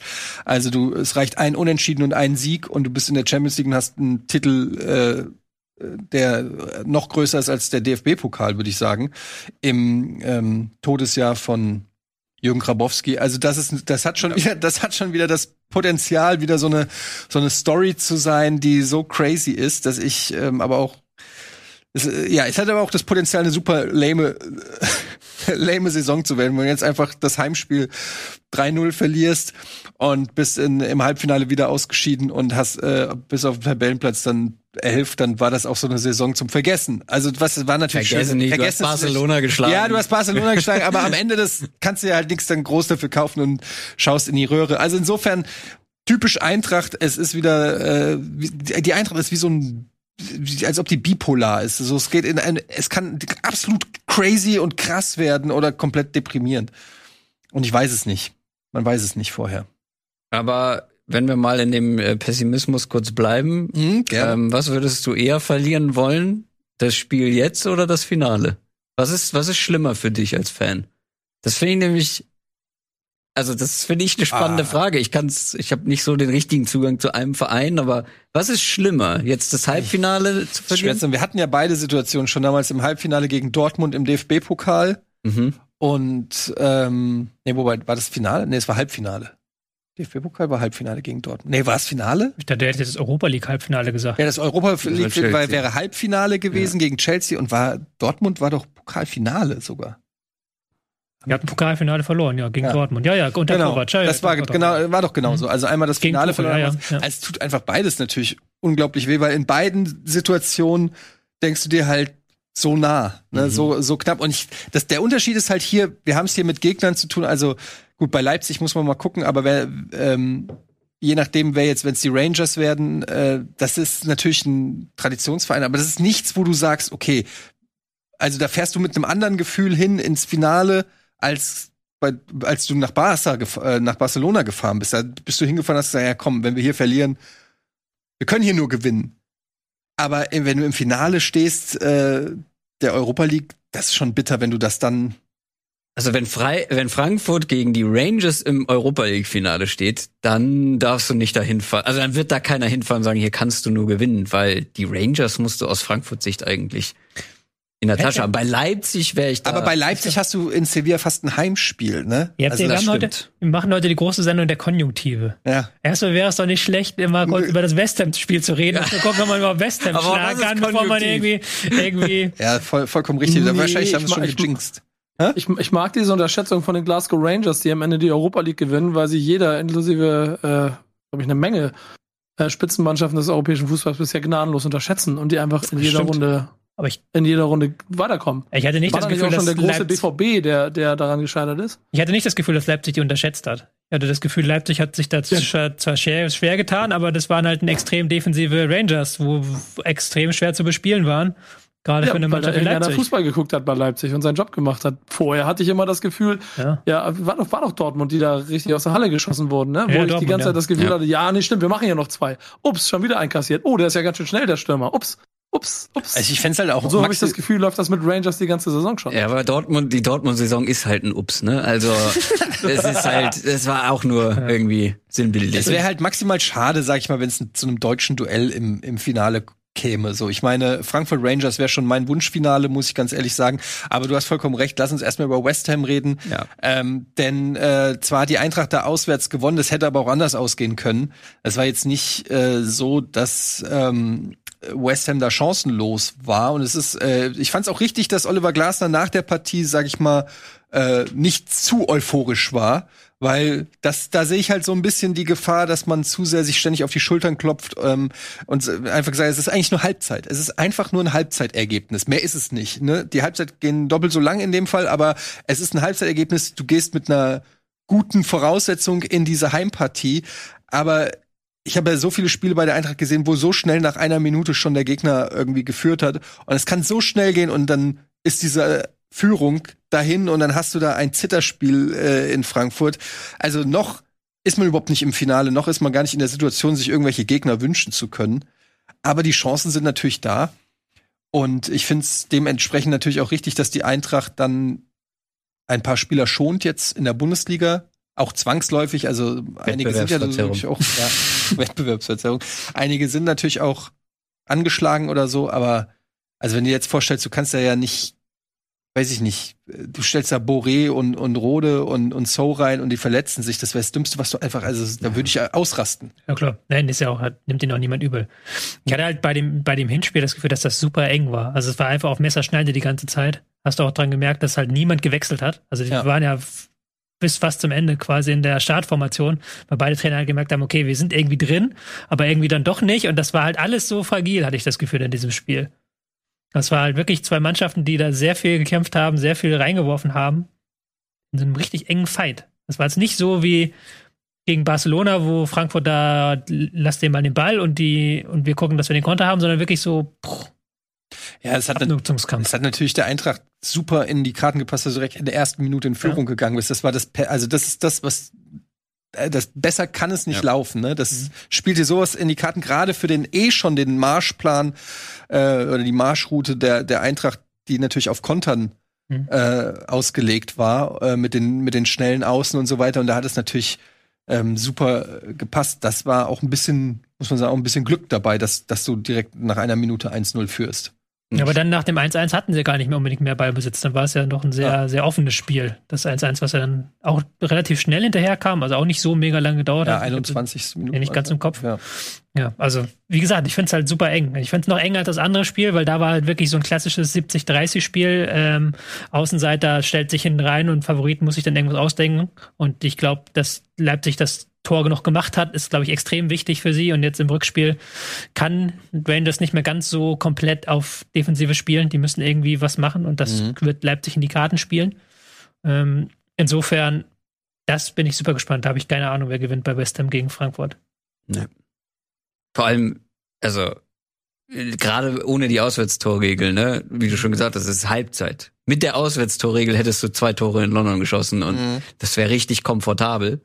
So ist es halt wirklich einfach komplett offen und West Ham macht keiner, aber darf man halt auch wirklich nicht unterschätzen. Die spielen wieder in der Premier League eine starke Saison, die haben ein paar absolute ja. Top-Spieler dabei. Ich meine, allein, tut mir leid für deine Frankfurt, aber als neutraler Beobachter dieser Fallrückzieher, Alter. Da, wo du dir denkst, das, das muss, dass das kein Tor ist, das ist so ärgerlich, war, weil das wäre halt das Tor des Jahres ich gewesen. Saß halt, ich saß halt vom Fernseher und habe mich dabei ertappt, wie ich mich eine Sekunde geärgert habe, dass er nicht reingegangen ist. das war, also das habe ich auch nicht oft, dass ich dann denke so, ja, ey, wenn der reingegangen wäre, hätte ich obwohl das so ein bitteres Gegentor gewesen wäre, hätte ich gesagt, okay. Aber wenn du schon ein Gegentor kriegst, dann so eins. Das dann wenn dann schön, richtig ja. schöne. Also das war schon sensationell, muss man sagen. Und da hat die Eintracht natürlich auch ein bisschen Glück gehabt, ganz klar.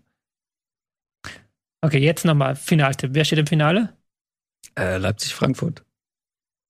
Ich, äh Voll, Moment, ich habe eigentlich vor der, da vorher auf West Ham getippt. Wieso switche ich jetzt auf Frankfurt? Wenn ich sage, es ist Weil offen. du versuchst dir es bei, äh, du hast Eddie neben dir. Ja, ja stimmt. Ja, klar.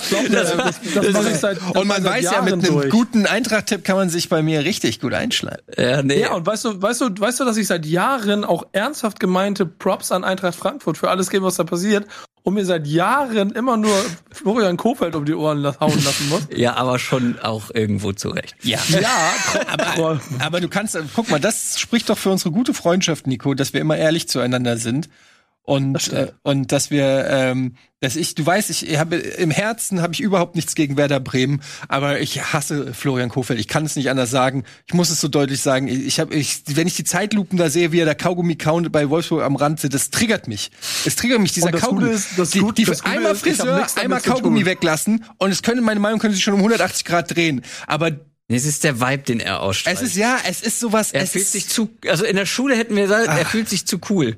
Ja. Der fühlt sich wirklich zu geil es, irgendwie. Es, er strahlt es zumindest aus. Ich kenne ihn nicht, ich habe noch nie einen Satz Nein, mit ihm privat getroffen. Typ.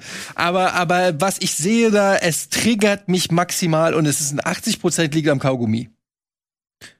Aber Carlo Ancelotti findest du auch nicht kacke. Doch. Der, ach so, okay, dann hast du ein Kaugummi. Äh, eine Kaugummi-Thematik. Kaugummi, Kaugummi, aber das ist, äh, finde ich nicht wegen dem Kaugummi. Der kaut den ja nicht so provokativ so, sondern der kaut den ja eher so Elder Statesman-mäßig. Wo wir jetzt, du findest, aber, Carlo Ancelotti, warte, das können wir jetzt mal kurz vorziehen. Ja. Warum, später noch warum ich den scheiße finde? Nein, nein, Carlo Ancelotti Du findest ihn kacke, warum? Ja, weil er null Ausstrahlung hat, weil er immer da wirkt, als ob man ihn gerade aus dem oh. Koma oh, geweckt oh, hat. Oh, dann warte, dann warte darauf, okay, was der find, Tobi Findest ihn gleich auch noch kacke. Real Madrid am Wochenende Meister geworden. Ja. Vinicius Junior hat danach dieses Bild im Social Media gepostet. Ja, jetzt bin ich gespannt. Bei Instagram. Oh, lässig. Wow, badass. Lässig. Okay, das ist ein Kick-Ass-Foto. Damit steigt er natürlich bei mir in der Gunst direkt mal ein bisschen hoch, muss ich ganz ehrlich sagen. Aber bislang wirkt er immer wie Prinz Valium an der, an der Spielfeldlinie, wo ich gedacht habe, wie kann der irgendeinen Spieler motivieren mit diesem, ähm, weiß ich nicht, mit, die, mit dieser leicht einschläfernden. Das hat mich schon bei den Bayern auch schon genervt, muss ich ganz ehrlich sagen. Ja, er ist, nicht so der, er ist nicht so der Charisma, also der so richtig mit dabei ist, aber er, er wirkt halt auch schon so lange dabei, so dass dass ihn nichts mehr wirklich auch. juckt. Ja, genau, ja. aber wie so wie so eine hm, oh. Aber das Foto ist wirklich das, das Foto ist geil. Mit der Brille die, die vielleicht, vielleicht muss ich mich da zurück. Vielleicht sehen wir so ein Foto auch irgendwann mal von Florian Kofeld und ein, ein Foto, wo ich sage, wow, guter Typ. vielleicht. Als Trainer der Eintracht, wenn er dann Never gonna die, die Europa League gewonnen hat. Also West Ham, nee. Well, ey, doch, ich äh, bleibe bei meinem West Ham-Tipp von davor, West Ham Leipzig. Ich sag äh, Rangers gegen die Eintracht. Ich sag leider auch West Ham gegen. Ich glaube ernsthaft, dass West Ham das noch dreht in Frankfurt? 1 zu 2, lass da mal ein blödes okay. Ding reinlaufen. Oh mein Gott. 1-0 Elfmeter schießen. Ihr seid echt das schäbig. Declan Rice Masterclass. Okay, wow. Nico, Nico, dein Tipp? Frankfurt gegen Leipzig. Leipzig gewinnt das Ding. Oh. Ich weiß nicht, also. Der Albtraum jedes Fußballromantikers. Ja, schon. Ja, sehr. Ja, aber ehrlicherweise, so wie Leipzig dieses Jahr Fußball spielt. Hm. Ist Leipzig für euch, ich werde ja nicht dann in der Folge vor dem Finale dabei sein, ist Leipzig für euch der Top-Favorit? Also du sagst ja, Rangers kommen ins Finale, aber. Also was heißt Top-Favorit? Sie sind Favorit, aber ich fand jetzt die Leistung im Hinspiel nicht so krass, dass ich jetzt da sagen würde, äh, die Rangers sind chancenlos. Mhm. Ähm, nee, das nicht. Nee. Aber Leipzig hat irgendwie seit Tedesco springen sie so hoch, wie sie müssen. Das ist das Problem. Können sie auch noch höher springen, ist dann die Frage. Und wie ist dann das mit das der stimmt. Kraft am Ende der Saison? Weil Eintracht kann ja jetzt die sind fünf gerade lassen. Ja. Wenn jetzt Leipzig heute verliert zum Beispiel in der Liga, dann ja. müssen sie auch da wieder ordentlich investieren, weil sie auf Platz fünf abgerutscht sind. Also da ist dann noch ja, viel mehr die Frage, wie das ist. Und du hast ja auch schon gesehen, dass wenn halt der Gegner sehr tief steht und sie dann selber noch sehr viel machen müssen, mehr als nur hinten rumspielen und gucken, dass der Gegner irgendwann presst, sondern wirklich so eine richtig tiefstehende Defensive aufbrechen, das ist auch nicht Leipzigs Ding unter Tedesco. Also das, je nachdem, wie, wie länger es 0-0 steht gegen Freiburg und dann auch jetzt gegen ähm, im Zweifelsfall gegen die Rangers oder im Finale, desto schlechter für Leipzig. Ja. Ich würde das ähm, nur nicht als Safe sehen. Ich würde auch nicht den Pokalsieg als Safe ansehen. Also wäre natürlich eine bittere Saison, wenn am Ende ähm, Leipzig dann. Also Leipzig hat tatsächlich, ich glaube, sie haben gute Chancen, dass es eine wirklich erfolgreiche Saison wird, aber natürlich wie bei allen auch die Chance, dass das am Ende noch richtig frustriert, äh, äh, richtiger Frust wird. Was? Ich bin ein großer Fan von Tedesco. Inklusive der Tatsache, dass er über seinen eigenen Verein die ganze Zeit sagt, jo, Stimmung habe ich woanders schon besser erlebt. Aber wir spielen nächste Runde, ja. Der weiß aber, jetzt schon, und das ist das Ding, ja. der weiß jetzt schon, dass wenn, wenn er gegen die Frankfurt oder West Ham, wenn auch immer in Sevilla äh, im Finale steht, dass da 1250 handverlesene Vereins, das sind ja nicht mal Mitglieder, äh, Freunde des Vereins in der Kurve stehen werden und auf der anderen Seite 50.000 Wahnsinnige. Ähm, ja. Das hat er seine ganze Zeit in Leipzig so. Das wird nichts daran ändern, wie sie Fußball spielen. Ja, weiß ich gar nicht, ob du das dann so halten kannst. Ach komm, Tobias. Fußballprofis sind rationale. Nein, nein, nein, nein, so nein. Ich meinte, das. So nee, nee, lerne ich das, das, von dir hier Woche für nein, Woche. Nein, nein, nein, nein, nein. Ich meinte jetzt, dass der, der Fakt, dass halt da niemand dann nach Sevilla mitreist. Ich glaube, da wird die UEFA schon hinterher sein. ja, was sollen die denn machen? Ja. Wir sollen dann, die Leute aus ihren Leipziger Häusern prügeln und sagen, du fliegst jetzt nach Sevilla oder was? Das ist, ist ja ein bisschen die Frage. Das die muss man, sagen, muss doch Leipzig, muss doch Leipzig zugestehen, dass die mehr Fans ähm, hinbringen zum Auswärtsspiel als Hoffenheim oder also, Wolfsburg. Das Ding und ist, Europa League Finale. Kennst du, diese Bilder aus, kennst du diese Bilder aus dem Mensch, als, als RB Leipzig beim Manchester City war? Dieser Riesenblock, wo da 580 Leipzig-Fans stehen. Da gibt es so schöne Bilder davon, die Social Media mäßig auch ein bisschen rumgegangen sind, als jetzt Tedesco das gesagt hat. Das Ding ist, ich glaube, vielleicht fünf. Das Ding ist, ich glaube, da werden schon viele äh, Leipzig-Fans dann sagen, okay, geil, Finale, da fliegen wir mal einen schönen Wochenendausflug nach Sevilla. Es wird halt aber im Vergleich zu den anderen sehr leise sein. Das stimmt. Die Menge ist vielleicht da. Ja, ich, aber ich bin jetzt nur auf die Menge eingegangen. Ja, aber auch die Menge, ich meine, die waren im Hinspiel gegen Glasgow, war es nicht mal ausverkauft. Halbfinale. Stell dir mal vor, halb, halb, halb, kalt. Halbfinale Euroleague war nicht ausverkauft. Ja, guck's, guck's ruhig nach. Hm. Aber ja, und, und, jetzt, stell dir mal, und jetzt so. stell dir mal vor, die Eintracht spielt im Finale gegen Leipzig. Oh, hier steht ausverkauft tatsächlich. Wer hat mir denn diese Info gedroppt, dass es nicht ausverkauft war? Ich glaube, das war nicht ja, voll, aber das lag an Auswärtsfans, glaube ich auch. Ich weiß nicht, irgendwas war da, dass das nicht ganz Ich will hier nicht keine Fake News, mir wurde gesagt, es war nicht ausverkauft, ja. das habe ich einfach so übernommen. Hier steht beim Kicker steht, Sag fairerweise 40.000 ausverkauft. Das Stadion war kurioserweise nicht ausverkauft, aber es sind auch, also das war nicht voll, aber es liegt daran, dass die Sicherheitszonen freilassen mussten und statt ja. 47.000 durften nur 41.000. Ja, von diesen 40.000 waren 30.000 von Glasgow. Nein, das stimmt nicht. Jetzt stell dir mal vor, Leipzig spielt gegen Frankfurt im Finale. Was meinst du, wie viele Frankfurter Fans dann anfangen, weil es ja da auch Regularien mit Postleitzahlen und so geben wird, auf einmal wieder längst verschollene äh, Cousins und Cousinen aus irgendwelchen ostdeutschen Regionen wieder auf, ausgraben, die ja, wir vor 35 Jahren das letzte Mal angesprochen haben, um zwei Tickets fürs Finale zu kriegen. Ja, aber das war bei Barcelona hier der Riesenskandal, muss man ja auch im Nachhinein sagen, dass sie halt das nicht hinbekommen haben, die Tickets-Fans für Heimfans zu bekommen. Und das wird beim Europa League-Finale anders sein, weil sie da auch sehr hinterher sind und dann ja auch die Vereine es verkaufen dürfen. Ich glaube, Leipzig, kriegt, ich glaub, Leipzig kriegt es schon hin, nicht an.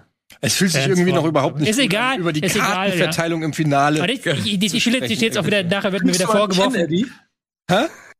Fliegst du hin? Weiß ich nicht, aber erstmal müssen, wie gesagt, erstmal, heute ist erstmal Bundesliga, am Donnerstag ist so. erstmal Halbfinale und dann können wir gucken, wer so. wohin fliegt. Erst, ich möchte nur mal sagen, ich bin jetzt hier, ich möchte nicht RB Leipzig verteidigen, ich wollte einfach nur mal so Fakten klarstellen. Ja, ich liebe sie ja, ich bin totaler RB Leipzig-Fan, so. total, ich liebe alles, was Plastik ist. Ich bin bei Calcio Berlin, bin ich schon Öltoff, also äh, von daher. So, ähm, aber lass uns doch nochmal beim Faktischen bleiben. Wir hatten ja auch noch Champions League-Spiele und ich glaube, da können wir noch mal fünf, sechs Minuten drauf verwenden, weil eins davon war ziemlich geil, fand ich. Na? Villarreal gegen Liverpool. Ja, das war ein super Spiel. Nein. Hab's auch. 3-4 Manchester City gegen Real Madrid. Ja. Ich habe mir gedacht, dass du das sagst, aber ich wollte noch. Mal. Ey, ich war, wir haben das, äh, wir haben Watchalong gemacht bei Culture Berlin und ähm, uns war in den 90 Minuten nicht bewusst, was das für ein, für ein Alltimer war, was das für ein, für ein für ein absurdes Halbfinale. Ja. Wir haben das so hingenommen. Oh, schönes Tor. Oh, hier noch ein Tor. Ach ja. Und am Ende, Moment mal, da hat gerade Real Madrid gegen Manchester City im Champions League Halbfinale 4 zu 3 gespielt. Ein Tor geiler als das andere, so ungefähr. Ähm, ja, ich meine, ja, man, Öltorf kommt wieder hinvor, man kann über Manchester City sagen, aber unterhaltsam und schön kann es sein. Ist es momentan häufig. Ja, war überragendes Spiel, überragender De Bruyne ähm, und äh, Benzema halt einfach. Der Typ ist auch nicht klein zu kriegen. Ähm, ich habe das auch geguckt, das Spiel, und es war wirkte wirklich wie so eine andere Sportart. Das sagen wir schon oft hier, aber es ist einfach für mich immer wieder ja. faszinierend, in welchem Pace, mit welcher Präzision und Speed da alles vonstatten geht und trotzdem aber alles so gewollt aussieht, ja. Äh, so nicht einfach mal, ich spiele einfach mal einen festen Pass irgendwo hin und wenn er ankommt, denken alle, ich habe einen geilen Pass gespielt, aber es war eigentlich nur reines Glück, sondern alles wirkt so gut aufeinander abgestimmt und es macht einfach überragend Spaß, solchen Mannschaften beim Fußball zuzugucken. Ja. City muss sich mega ärgern, glaube ich, nach ja. dem Spiel, weil die hatten das eigentlich im Griff und äh, Real Madrid hat auch ohne Casemiro mit Groß auf der 6 sehr, sehr offen gewirkt und City hätte da eigentlich in Führung gehen können. Und dann kommt halt Benzema so aus dem Nichts heraus mit seiner Wahnsinnsleistung. Allein der Elfmeter ist ja schon so mein Fuck, wenn du das so dir überlegst. Mhm. Der verschießt drei Elfmeter am Stück und der hat dann im Halbfinale diesen extrem wichtigen Elfmeter, wo du weißt, wenn der jetzt nicht reingeht, dann ist das so gut wie durch und dann macht er dann Panenka. Ja, aber das musste er wahrscheinlich auch machen, weil er gesagt hat, okay, auf die, auf die normale Art und Weise hat es nicht funktioniert, jetzt mache ich mal was Verrücktes. Ja, aber der Mann, der Mann ist gerade in der Blüte seines äh, Fußballerlebens, habe ich das Gefühl. Ähm, aber mit 34. Ja, aber Real Madrid trifft halt, also ich weiß nicht, wie lange das gut gehen soll. Ich weiß, die haben es jetzt in der Champions League Saison häufig gemacht äh, und auch in der Liga teilweise, dass sie wirklich sich dann in Spielen halten durch ein durch pure Einzelleistung, durch Vinicius Junior, durch Benzema und so weiter, sind diese Einzelleistungen, die sie in dieser Champions League Saison halten und die sie auch noch für das Rückspiel mithalten. Ähm, ich, ich weiß nicht, wie lange das noch gut geht, aber letztendlich muss es halt nur noch zwei Spiele gut gehen. Ja, wollte gerade sagen, in der Liga sind sie durch jetzt und jetzt müssen in der Champions League. Aber eigentlich vom systematischen her ist Manchester City dann ganz klar überlegen. Aber da siehst du halt wieder, was das halt ausmachen kann. Die, wenn du halt so ein bisschen nur Chaos übrig lässt, ein bisschen halt individuelles Ding übrig lässt auf dem Platz, da ist so Real Madrid sofort da. Und 4-3 auswärts kannst du, glaube ich, nehmen. Aber was meintest du mit in der Liga sind sie durch? Sind noch nicht durch? Ja, die sind. Meister. Meister. Das war ja gerade das, das Bild, was wir dir gezeigt haben. Meisterschaft von Real Madrid. Ach, Real, ich meinte Manchester City. Nee, Manchester nee, City nicht. Die müssen ja durch. Real, ja, ja. Die müssen durch. Machen sie ja auch. Machen sie ja auch. Und ja. Das wird, das wird ein mega Rückspiel, weil, ähm, wie du schon sagst, Manchester City hätte das A höher gewinnen müssen und B nicht so viele Gegentore kassieren dürfen. Mhm. Und das wird dann in Madrid, ne, Rückspiel. Mhm.